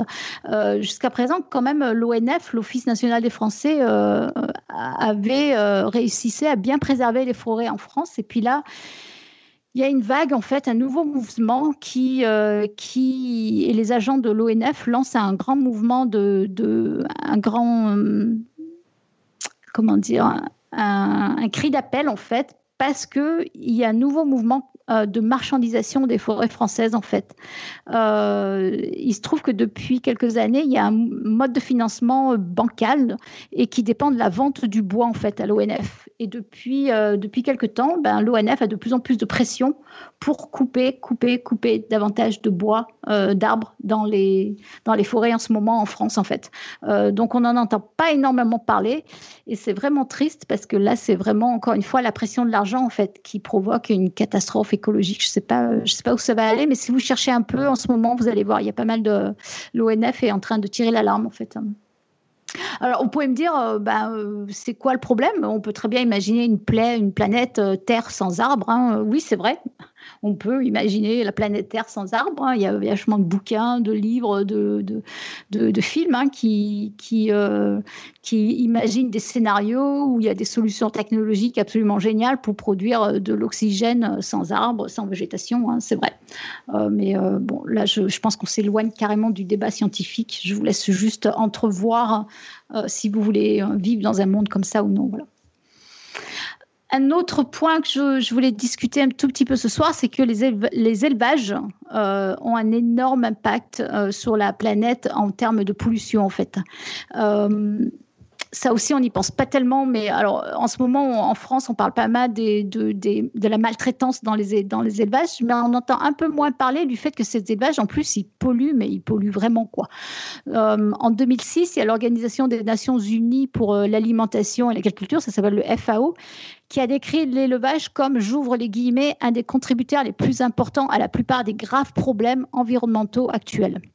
Donc cet élevage, en fait, il utilise des quantités considérables de céréales et de soja euh, qui sont effectivement riches en protéines, euh, donc pour répondre, on le aux besoins en aliments euh, des animaux. Et ces cultures de céréales, elles reçoivent elles-mêmes d'importantes quantités de pesticides et d'engrais qui sont riches en azote et en phosphore pour stimuler leur croissance, évidemment. Et en fait, le problème, c'est que ces, produits, eh ben, ils se trouvent en grande partie dans les, dans les sols et les nappes phréatiques. Et ça, c'est un problème énorme. Donc, euh, donc, les animaux d'élevage euh, produisent chaque jour de grandes quantités de déchets riches en azote et en phosphore. On pourrait penser que c'est une bonne chose. Hein, ces déchets d'origine animale, ils peuvent servir de fumier et reconstituer le sol de certains nutriments. Mais le problème, c'est que dans les élevages industriels, la concentration des animaux à l'intérieur des bâtiments, elle est tellement importante que ces déchets sont super fortement concentrés sur des zones relativement restreintes. Et euh, s'ils ne sont pas éliminés correctement, euh, s'ils ne sont pas gérés et éliminés correctement, et ça arrive, eh ben, ces déchets se retrouvent dans la nature. Donc, en fait, l'azote et le phosphore peuvent être à l'origine de graves problèmes, euh, surtout quand ils se retrouvent dans les cours d'eau, ce qui est le cas. Euh, ça, provoque aussi, par exemple, la, prolifération d'algues euh, qui monopolisent l'oxygène qui est présent dans l'eau. Ça peut tuer les plantes, les animaux, voire laisser de vastes zones mortes, en fait, dans, lesquelles il y a peu d'espèces qui peuvent survivre, en fait. Donc, il y a une partie de l'azote qui va devenir gazeux, qui va se transporter en ammoniac, je je vous dis même pas, l'ammoniac c'est hyper toxique. Ça va acidifier les eaux et porter atteinte à la couche d'ozone en fait. Donc voilà, on peut, euh, nous pouvons aussi euh, évidemment être impactés indirectement parce que la qualité des eaux qu'on boit, eh ben, elle est menacée. Hein. Voilà, donc ça c'est énorme. On n'en parle pas assez, je pense aussi. Donc il faut savoir que l'élevage du bétail est responsable de plus de 60% de nos émissions globales d'ammoniac. Donc et vous le savez, l'ammoniac c'est hyper toxique. Euh, sans, s'étendre aussi, il faut savoir que ces élevages industriels, ils produisent euh, un cocktail important de contaminants, style euh, bah, des agents pathogènes, hein, comme des bactéries, Escherichia coli, des métaux lourds, des pesticides. Et ça, c'est aussi une menace énorme sur la santé, notre santé, celle des animaux et celle des végétaux. Alors, il y avait Eléa qui m'avait euh, suggéré de parler ici des, fermes méthanogènes, en fait. C'est un des, ces petites améliorations qu'on peut penser euh, alors je, dis petite amélioration, on va dire amélioration, parce que ça c'est mon jugement à moi, mais ça veut partir, ça veut partir des imaginations, des, euh, des prouesses technologiques que, que, les gens essaient de mettre en place pour euh, améliorer ce genre de situation. Alors donc ces fermes méthanogènes, c'est le principe, c'est de mélanger le lisier et le fumier de, vaches avec des déchets végétaux. Par exemple, euh, quand les gens produisent des betteraves ou des oignons qui ne sont pas de bon calibre, donc les supermarchés n'en veulent pas. Donc ça, les gens n'en veulent pas, ou les résidus de céréales. Donc on mélange tout ça et on laisse euh, une sorte de fermentation se passer avec des bactéries qui vont faire leur travail de dégradation et ça produit du méthane. Et donc on utilise ensuite ce méthane comme source d'énergie. Donc l'idée est très belle, hein, c'est pas mal, moi je trouve, euh, mais je pense pas que ça va résoudre le problème. Alors ça c'est mon avis personnel, euh, mais à mon avis c'est qu'un petit pansement sur une plaie qui est béante. À mon avis ça ne ça va pas diminuer la consommation de viande, ça va pas, ça va pas diminuer l'utilisation des terres, même si c'est vrai que ça diminue un peu l'utilisation des engrais. Euh, ça, c'est quand même, c'est quand même un plus, hein, c'est, évident, mais à mon avis, c'est pas une solution euh, globale. Euh, alors, qu'est-ce que je voulais, je voulais continuer aussi. une autre question qui, qui, revient souvent quand on parle de l'impact de nos régimes alimentaires, c'est les gens me disent souvent, oui, mais on peut manger du poisson. Alors là, là, franchement, quand on sait se, penche un peu sur le problème de la pêche. Alors là, c'est encore pire, je trouve. Je crois que c'est encore plus déprimant. J'avoue que je ne vais même pas euh, essayer de, faire une revue de, presse ou de, des articles publiés parce que la moindre recherche sur ce sujet, euh, ça jette dans une bibliographie scientifique qui est digne du, scénario le plus déprimant qui soit, en fait. Honnêtement, toutes les sources scientifiques sont absolument d'accord et toutes pessimistes. Euh, c'est clair que la surpêche, à l'heure actuelle, ça réduit la population de poissons. Euh, ça favorise la réduction de la taille des poissons. Euh, les poissons qui atteignent également leur maturité sexuelle euh, l'atteignent plus tôt que la normale. Et en plus, euh, l'impact de la surpêche, euh, ça ne se limite pas aux poissons. Donc, c'est-à-dire qu'une fois que les, prédateurs situés au sommet du réseau alimentaire s'amenuisent, toute la stabilité de l'ensemble de l'écosystème ensuite euh, est complètement menacée. Donc là, c'est horriblement catastrophique dans les océans. je voulais juste parler d'une petite étude qui m'a intéressée, juste un exemple hein, pour montrer un peu ce qui se passe. Il y a une étude qui a été menée aux Philippines par euh, le projet Seahorse de l'Institut pour les océans et les pêches de Landscape Ecology Group de l'Université de la Colombie-Britannique, qui a suivi euh, l'évolution des types de méthodes de pêche euh, pendant plusieurs années. Donc, ils ont passé du fil à main, des pièges, des filets. et donc, ils ont étudié tout ça entre 1950 et 2010. Et les chercheurs ont constaté qu'à partir des années 60, l'utilisation des méthodes de pêche relativement durables, telles que la pêche à la ligne, ça restait stable, tandis que l'utilisation de pratiques de pêche moins sélectives et plus districtives, voire illégales, était en nette augmentation. Et en particulier, ça a montré qu'environ un quart des pêcheurs de la région utilisaient des méthodes de pêche absolument destructives, notamment avec des explosifs, voire du poison carrément, euh, qui était évidemment interdit par le gouvernement philippin en 1932. Hein. Euh, mais euh, les, pêcheurs utilisaient des barres de fer, par exemple, pour aller casser les coraux, pour pouvoir capturer les animaux, etc. etc. Enfin, ça, c'est juste un exemple. Hein. Mais fort tristement, et, malheureusement, c'est très vrai, l'état des océans il n'y a, a, rien de positif à en dire. C'est la cata. Euh, ensuite, il y avait une question qui, m'avait été posée par Tup il y a quelques temps euh, et qui était vraiment intéressante. C'était est-ce que, d'un point de vue scientifique, on sait si les animaux souffrent? Euh, Est-ce qu'on sait si on fait souffrir les animaux? Je t'avais surtout, surtout, demandé jusqu'à quel type d'animal, en fait, on savait. Mm, mm.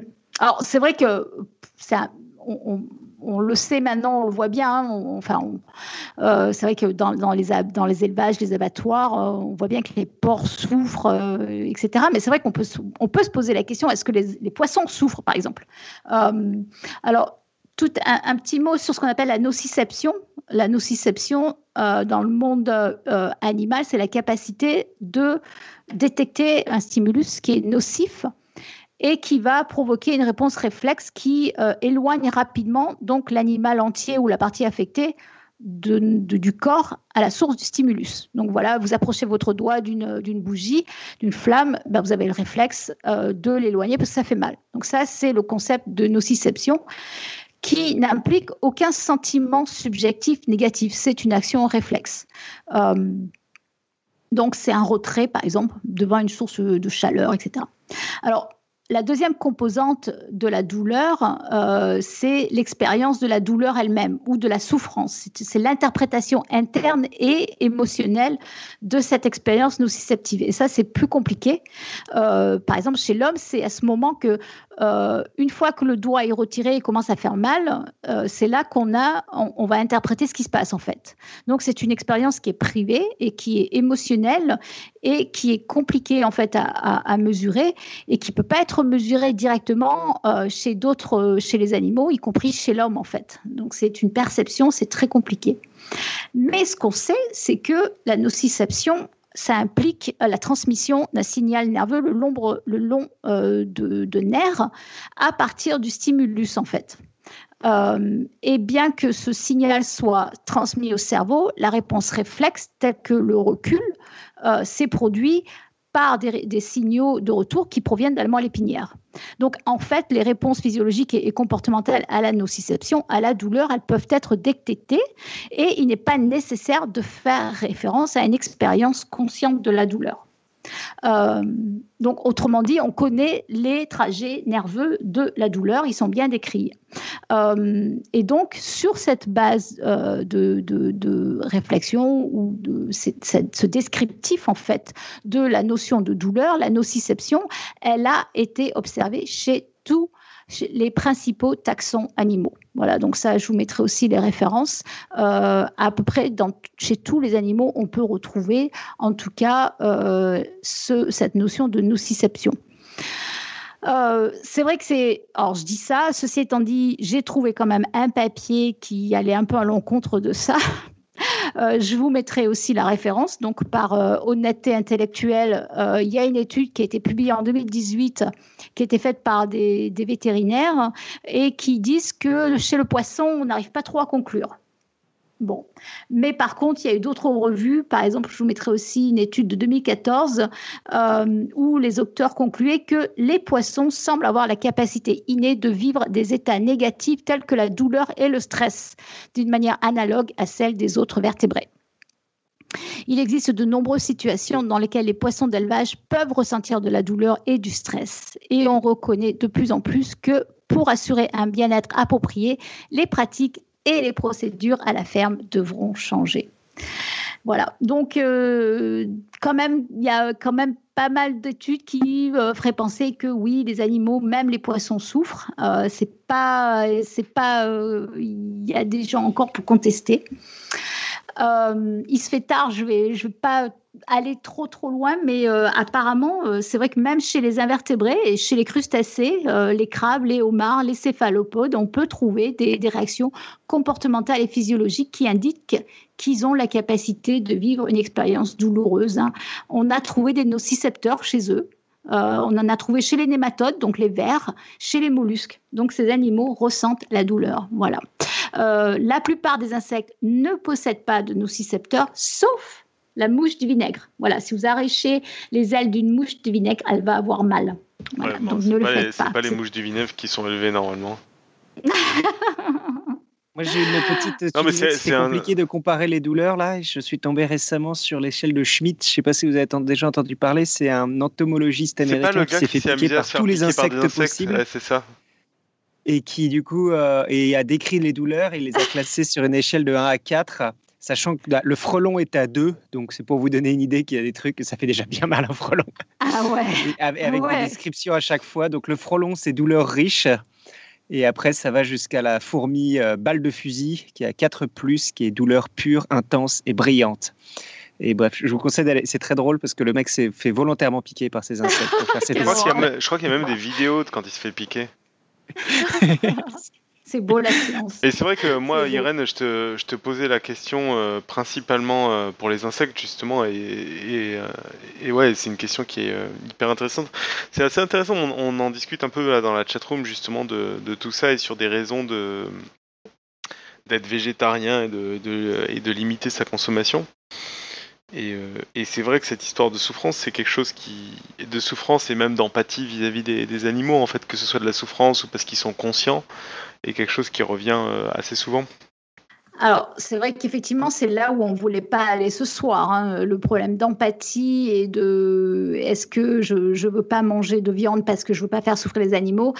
C'est vrai que c'est un problème délicat. Bah non, mais là, hein, tu en parles un peu avec la souffrance. Et puis, euh, ce, dont tu parles pas là, et tu n'auras pas le temps, c'est la notion de conscience, de dire est-ce que l'animal, il est conscient d'exister? Et où là, c'est encore un autre, euh, un autre test où, bon, pareil, pour la, plupart des choses qu'on mange, euh, à savoir les, les, gros mammifères, c'est des choses qui sont assez établies. Mais. Alors, et oui, parce que c'est vrai qu'en plus, la notion de conscience chez les animaux, c'est tellement récent que c'est. c'est euh, alors, c'est vrai qu'il faudrait, il faudrait inviter euh, des, éthologistes, etc., pour voir exactement où on en est, mais c'est tellement récent comme, comme notion que je ne suis pas sûre qu'on puisse aller très très loin. Est-ce que les insectes ont une notion de conscience? Et après, dans la chatroom, on avait, euh, on avait une autre personne qui nous, qui nous disait que de son côté, ce qui l'a gêné le plus, c'était de, de faire naître des animaux pour après les tuer, en fait, d'avoir vraiment cette, mhm. notion d'exploitation qui encore est différente mhm. parce qu'à la limite, on, peut, on peut ne pas être d'accord avec la notion d'exploitation, même pour des, euh, pour des êtres vivants qui n'ont pas de conscience et qui ne souffrent pas. C'est juste la notion elle-même d'exploitation qui est. Et là où ça devient intéressant, je trouve, ce troisième point sur l'exploitation, c'est que finalement, si si, c'est l'exploitation qui te pose problème, ça devient très compliqué parce que finalement, euh, l'agriculture euh, intensive, c'est de l'exploitation végétale, quoi.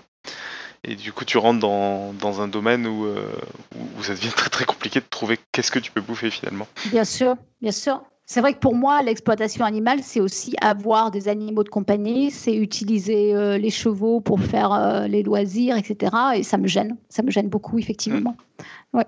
Euh, mais c'est vrai qu'on peut aller, on peut aller très loin. On peut aller très très loin effectivement dans l'utilisation des, des, animaux pour notre euh, bien-être. Pour revenir à ce que tu disais sur la conscience, c'est quand même, enfin pour moi la douleur et la conscience, c'est des choses qui sont assez euh, indépendantes parce que, c'est comme, ah oui, c'est ce que je disais, c'est indépendant. Les enfants humains ne sont pas conscients avant un certain âge et pourtant ah on sait qu'ils. Non, je dis. Oui, ils ont un Je phrase, Johan?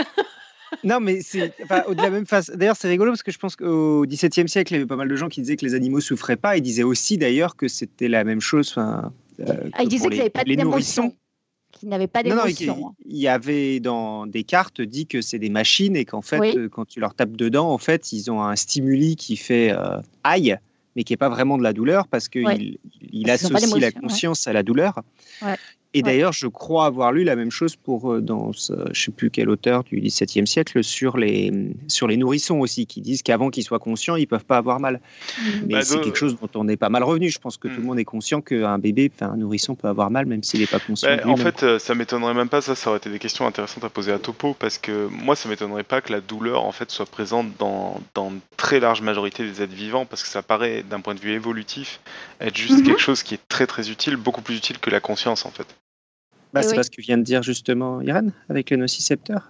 Si, mais elle disait qu'il n'y en avait pas dans les insectes, par exemple, et tu te dis, ouais, bah, peut-être que les insectes, ils n'ont pas ce truc-là, mais ils ont quand même un moyen d'être, euh, d'avoir des réactions à des choses qui vont leur faire mal et ça va s'exprimer autrement. Parce que tu te dis au niveau survie, si tu réagis pas à quelque chose qui, potentiellement peut te faire mal ou te tuer, tu es quand même mal barré pour, euh, pour, euh, pour survivre. Quoi. En fait, c'est vrai que j'allais dire, par exemple, chez, les vertébrés, on a des opioïdes hein, euh, qui sont des, substances neurochimiques qui modèrent la, la douleur. Et eh ben, on a trouvé des, des, des, peptides opioïdes aussi et des récepteurs d'opiacés chez les vers, chez les mollusques, chez les insectes et chez les crustacés. Et donc, la, présence de ces opioïdes chez les crustacés a été interprétée comme une indication que les homards pourraient être en mesure de ressentir la douleur, euh, bien qu'ils n'aient pas de.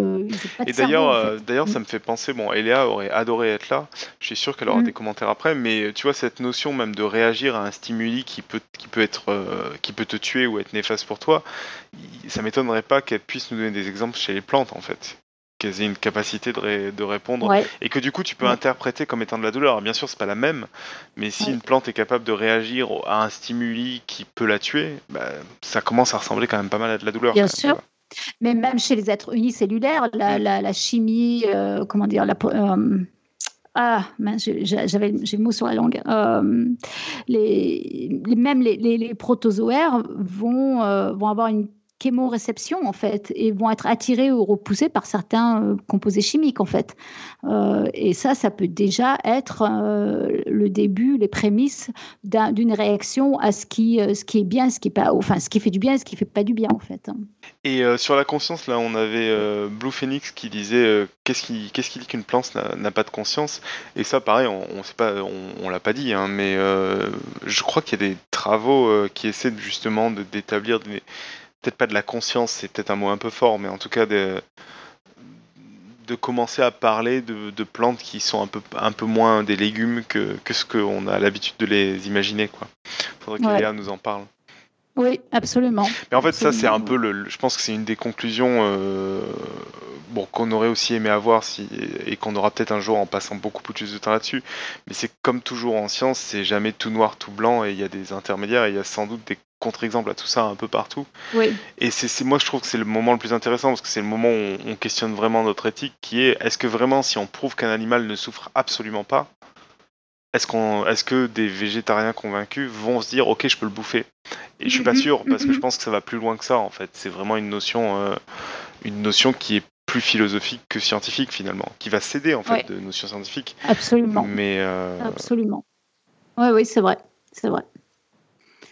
Euh, je voulais aussi, alors deux, trois, j'arrive, à la conclusion, une ou deux remarques avant. Il y a, il y a des études euh, récentes qui ont montré que les, pour revenir aux poissons, en fait, euh, là, il y a, il y a une, étude en 2006 qui a été publiée en Science qui dit qu'en 48, en 2048, il y aurait plus, ben, aurait plus, par exemple, de, poissons dans les océans. Ça serait fini. À mon avis, ça a même été, ça a été révisé à la, à la baisse, mais alors, un truc que j'entends aussi souvent, que je dis souvent, euh, mais l'homme ne serait pas euh, devenu homme si on n'avait pas mangé d'animaux. Et c'est probablement vrai. C'est vrai que notre cerveau a besoin d'énergie, de calories, etc. Et qu'il il y a beaucoup de calories dans les protéines, etc. Mais moi, chaque fois, je réponds et alors quoi? Et alors, est-ce que c'est une bonne raison pour continuer? Je ne vois pas le rapport. Surtout qu'il y a des. Oui, je pense que. Oui, non, j'en sais rien. Parce que l'étude que tu as fait tout à l'heure sur les calories euh, accessibles, c'était que de toute façon que des choses qui n'étaient pas présentes à l'état naturel, autant les vaches que les, que les pommes sont pas du tout de la même façon à l'état naturel. Donc je ne sais pas exactement à l'état naturel, est-ce que ça serait toujours vrai, cette histoire de calories? Est-ce qu'il est n'y a pas quelque chose qui fait que effectivement de la calorie chassée est plus facile que de la calorie accessible que de la calorie euh, cueillie, quoi? J'en sais rien. Je, je, mm, mm, je, dis, mm. je dis une bêtise, peut-être, j'en sais rien. Ça Mais l'étude serait différente, en tout cas, de ce que tu as fait, par exemple. Euh, une, euh, dernière objection avant que je conclue aussi, on entend aussi souvent, ben, on est omnivore en fait. L'homme est omnivore et ça, je l'utilisais dans le passé aussi. Donc ça veut dire qu'on est fait pour manger de la viande. Et là, en fait, c'est vrai que non, en fait, ça veut pas dire ça. Ça veut dire qu'on peut choisir ce qu'on mange en fait. C'est surtout ça. Être omnivore, ça veut dire qu'on peut choisir. Et à mon avis, c'est bien là le point le plus important. Et euh, donc dans nos sociétés, on choisit de ne pas manger par exemple de la viande humaine. Hein. On choisit de ne pas manger nos chiens, nos chats. Donc on choisit, ce sont des choix. Euh, donc c'est super important qu'on choisisse euh, ce qui est meilleur pour le plus grand nombre d'entre nous. Voilà. Merci. Et d'ailleurs, pour, euh, pour, pour, revenir à ce que tu disais juste avant, quand tu disais on a toujours mangé de, de la viande et compagnie, c'est intéressant ce que tu dis sur les habitudes, parce que nos habitudes et ce qu'on accepte et ce qu'on n'accepte pas ont évolué dans l'histoire et, et, sont très différentes géographiquement aussi. Et du coup, à partir de là, tu, il y avait des mèmes là, je sais plus si je l'ai posté, parce qu'on s'est amusé à poster pas mal de mèmes dans la chatroom. Et il y en a un que j'ai vu passer qui était justement euh, manger un chat et un chien, ah c'est atroce, par contre manger un cochon, il n'y a aucun problème. Et en fait, c'est des choses qui sont très très culturelles quoi. Absolument. Ah, mais c'est hyper culturel. C'est, mm. plein de traditions, de, les religions, etc. Qui, euh, c'est énorme, énorme. Ça, c'est sûr. Euh, voilà, donc je voulais, bah, j'en arrive à ma conclusion. Hein. donc je, alors vous l'aurez compris, pour moi j'essaie de, manger le moins de viande possible. C'est pour moi une façon d'être responsable de mes actes. Hein. c'est vrai qu'en général, on voit souvent, j'ai souvent un regard surpris quand je dis que j'essaie de, au moins d'être végétarienne, voire végétalienne. Et, souvent, on se fait souvent moi, je me fais souvent traiter d'extrémiste, quoi. C'est, euh, c'est, c'est mon expérience. Alors, c'est vrai que je, mange, je, limite euh, autant que je peux la quantité de viande que je mange pour des raisons éthiques, parce que j'ai, j'ai pas envie de faire souffrir les animaux, et puis parce que je pense que c'est catastrophique pour l'environnement. Même si, honnêtement, je suis persuadée que c'est pas le kidam comme moi qui, qui va sauver l'humanité. Euh, je pense qu'il y a, il y a, il y a des raisons et des, des, catastrophes écologiques qui sont au-delà de, du choix que l'on peut faire dans, dans la de tous les jours. Je pense qu'il y a des gros joueurs, euh, des politiques, des lobbies qui, qui, entraînent des catastrophes écologiques euh, bien plus importantes. Et Léa voulait aussi ajouter, c'est vrai que c'est dommage qu'elle soit pas soit pas là, que c'est euh, si on fait euh, ce choix de moins manger de viande par conviction écologique, euh, c'est important aussi de, de, penser à la localisation géographique et je pense qu'elle a vraiment très très importante, très très très très raison. C'est-à-dire que la localisation géographique de ce que l'on mange c'est hyper important. C'est-à-dire que manger des fruits et des légumes c'est super, mais les faire importer de l'autre côté de la planète c'est aussi une aberration écologique. Donc ça c'est super important. Euh, manger des tomates en hiver euh, qui viennent des serres espagnoles euh, qui ont nécessité de raser des milliers de kilomètres de, carrés de, de forêt, c'est une aberration. Donc ça, c'est vraiment, vraiment aussi important, à mon avis, de, de l'avoir en tête. Et donc, cette transition, elle peut, elle peut reposer sur chaque citoyen, chacun d'entre nous individuellement, mais il faut, il faut aussi que ça s'accompagne des, institutions. Donc, ça rejoint un peu ce que disait euh, un peu plus haut. Donc, il faut, il faut des soutiens des producteurs locaux, il faut euh, un mouvement de revégétalisation des villes et des campagnes, etc. Et c'est vrai que de toute façon, il faut repenser entièrement notre mode de consommation. Et ça, c'est compliqué. C'est très compliqué. Ça demande beaucoup de temps, ça demande beaucoup de travail.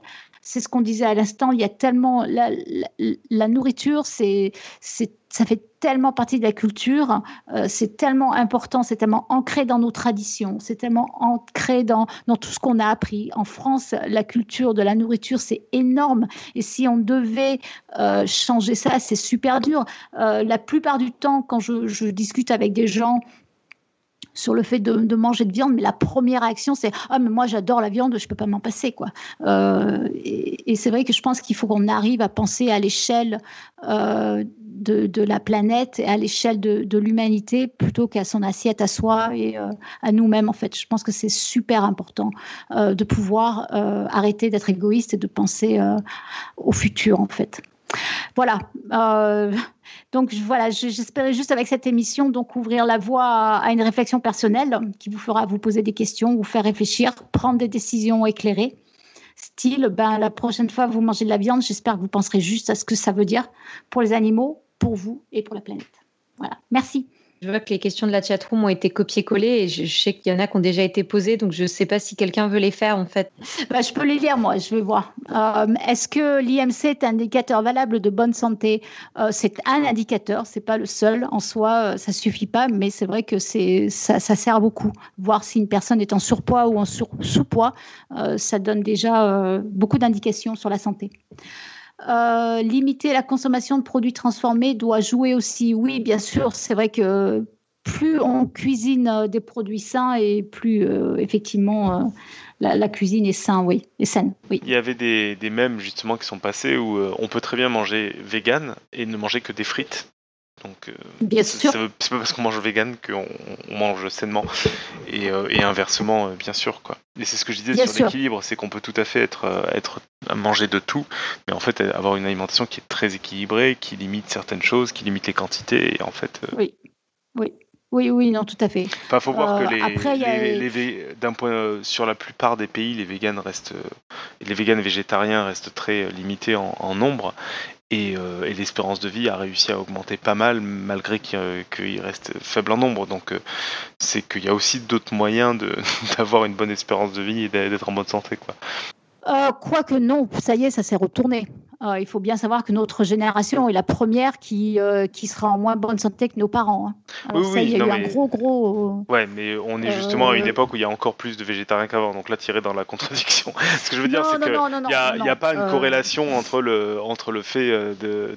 Enfin, comment dire il y a des moyens, sans être végétarien, d'être en bonne santé quoi, par son alimentation. C'est pas le seul moyen unique. Bien sûr. Par contre, par contre, je pense qu'il y a suffisamment d'études maintenant qui montrent qu'effectivement, si tu manges trop de viande, bah, il y a des effets sur la santé qui sont très négatifs. Je pense que là. Euh, mais comme trop de plein d'autres choses.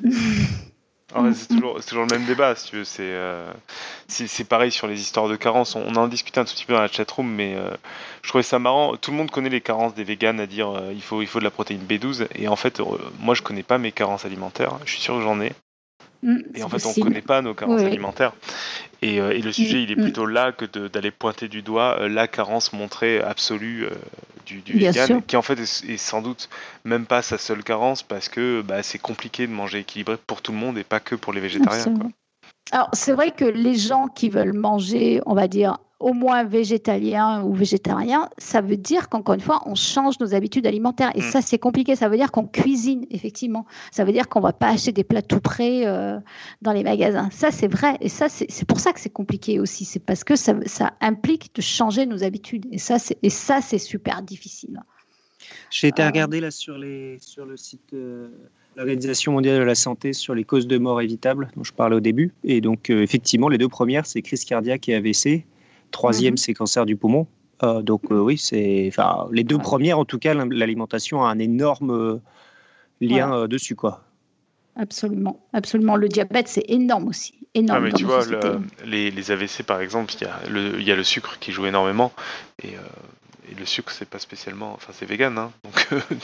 Mhm, mhm. non, mais c'est vrai. Le, le troisième, c'est pas cancer du poumon, c'est bronchopneumopathie chronique, que je ne sais pas exactement ce comment c'est. Bon, sinon, Brusicor veut que tu donnes la source sur on est la première génération en, moins bonne santé que la précédente, parce qu'il n'a jamais trouvé cette source. Ah ouais, euh, bah, faudrait que je la trouve aussi, effectivement. Ouais, ouais, ouais. Je, je, je vais faire. Si Brusicor l'a pas trouvé, il y a des mm. chances qu'elle soit compliquée à trouver. Hein, mais... Ouais. Mm, mm. Euh, oui, mais, mais je, pense que ça existe en fait. Hein. Euh, il y avait aussi Ça fait deux ans, je sais qu'aux États-Unis, ça fait deux ans que l'espérance de vie descend, mais je pense que c'est plus un rapport avec les overdoses de. pas l'espérance de vie en bonne santé. C'est vrai que, euh, pour, être honnête, c'est vrai que j'ai pas, j'ai pas regardé exactement pourquoi l'espérance de vie avait diminué. C'est pas l'espérance de vie. Hein. je suis quasiment sûr que c'est pas l'espérance de vie. Je crois que c'est l'espérance de vie en bonne santé. Il faudra que je regarde. Honnêtement, j'avoue que je, je, je sais pas. Je sais pas. Mais je regarderai effectivement. Euh, on parle de carence en vitamine B12, oui. De carence en iode, moi, j'ai pas entendu dire ça pour les, les véganes, de carence en iode. Je vois pas pourquoi d'ailleurs, mais euh, bah, alors que la vitamine B12 c'est dans la viande, quoi. Donc c'est logique. L'iode, euh, c'est pas particulièrement dans la viande, donc je sais pas. Comment? C'est pas dans les poissons? Ouais en tout cas, il y avait euh, tout à l'heure dans la chatroom, il y avait quelqu'un qui partageait des pilules pour les végétariens qui contenaient euh, de la vitamine B12 et de l'iode, donc ça doit sans doute pas être complètement. C'est euh, possible, ouais. ouais c'est bien possible, ouais. je sais pas. Mais j'ai jamais entendu dire qu'il y avait des déficits. Bon, l'espérance de vie est en augmentation continue a priori, hein, selon Wikipédia. Ah. Bon. Donc c'est pas l'espérance de vie dont tu parles, je pense que c'est l'espérance de vie en bonne santé. parler du nombre de protéines, c'est bien, mais toutes les protéines ne se valent pas. Et il me semble que la viande, contrairement aux légumes, en apporte qui sont plus variés et surtout mieux découpés et donc plus facilement assimilables par le corps humain. Faut voir. Honnêtement, je ne sais pas. Alors là, c'est une bonne, c'est un bon point. Euh, je ne sais pas si c'est vrai ou non. Euh, toutes les protéines ne se valent pas. Alors, alors autant les, acides gras, euh, effectivement, ne se valent pas. Euh, autant les protéines, que je sache, une fois qu'on absorbe une protéine, elle est complètement digérée en acides aminés dans l'organisme. Dans euh, faudra que je vérifie. Franchement, je ne sais pas. Euh, par contre, ce que j'avais entendu dire, c'est que la dégradation de protéines animales engendre une acidification du tractus digestif, alors que les protéines végétales engendrent une basification du système digestif et que c'est moins nocif du coup. Hein. Et c'est pour ça qu'il y a pas mal de cancers euh, à cause, de, à cause du fait, euh, à cause de la digestion des protéines animales en fait. Hein. Et Bruce Icor nous remet une étude euh, du British Journal of Nutrition en 2007 sur la, les l'iode pour les véganes. Et je vais essayer de traduire les, enfin, les euh, apports en iode et les, les, déficiences en iode chez les véganes. Et j'arrive même pas à traduire la suite parce que c'est très scientifique et compliqué. Mais enfin, donc il y a une étude qui montre qu'il peut y avoir des problèmes de carence en iode chez les, chez les véganes. D'accord. Ok. Mais c'est comme pour la vitamine B12, j'imagine que c'est pareil, que c'est un traitement qui se prend et qui n'est pas forcément énorme non plus. Quoi. Bah, à l'heure actuelle, il y a beaucoup de sels qui sont supplémentés en iode, par exemple. Hein. Mm.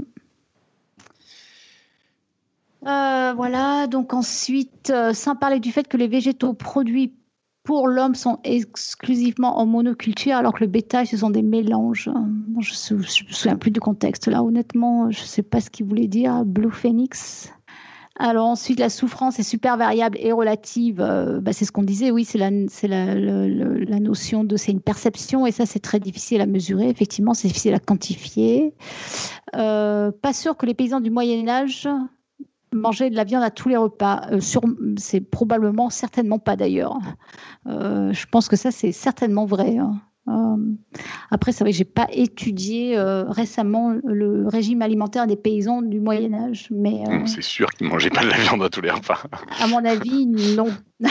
à mon avis, certainement pas, mais bon.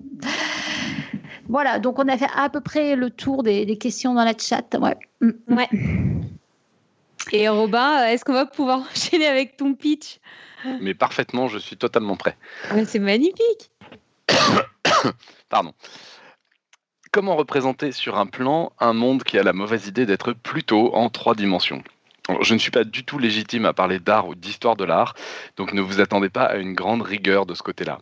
Mais la question de la perspective, euh, au sens large, intéresse fatalement un matheux et qui aborde enfin les, les, vraies questions face à des tableaux de différents styles et d'époques.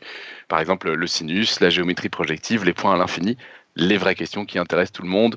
Et puis peut-être qu'on pourra un tout petit peu parler d'illusion d'optique aussi, parce que bon, il en faut pour tout le monde. Chic, chic, chic. Ah, et alors on va parler des cartes? Euh, J'avais pas prévu d'en parler, mais si tu veux qu'on en parle, je pourrais en dire un mot. C'est ah, pas ce que j'ai mais, mais, mais, si j'en dis quelque chose, je vais pas rentrer dans les détails. Mais oui, si, enfin, oui, je peux certes. Pas, je, pensais plutôt à la perspective, au tableau, tout ça. Mais, euh, mais, mais, on peut faire une petite euh, digression sur les cartes euh, si, si j'arrive à préparer ça suffisamment propre. Bon, deck. Super. Tant que tu montres une carte à, de, du monde à air constant qui, qui déforme complètement les continents, ça me va. Ouais, alors, évidemment, c'est encore un sujet qui est probablement encore plus visuel que les nœuds. Euh, donc je vais, voilà, je vais, je vais quand même essayer de de pas trop trop rentrer dans des détails euh, violents parce que pour des gens normaux qui écoutent juste une émission de radio, il euh, faut quand même que ça soit audible et compréhensible. Donc je, je vais essayer aussi de limiter les, les gens normaux qui nous écoutent?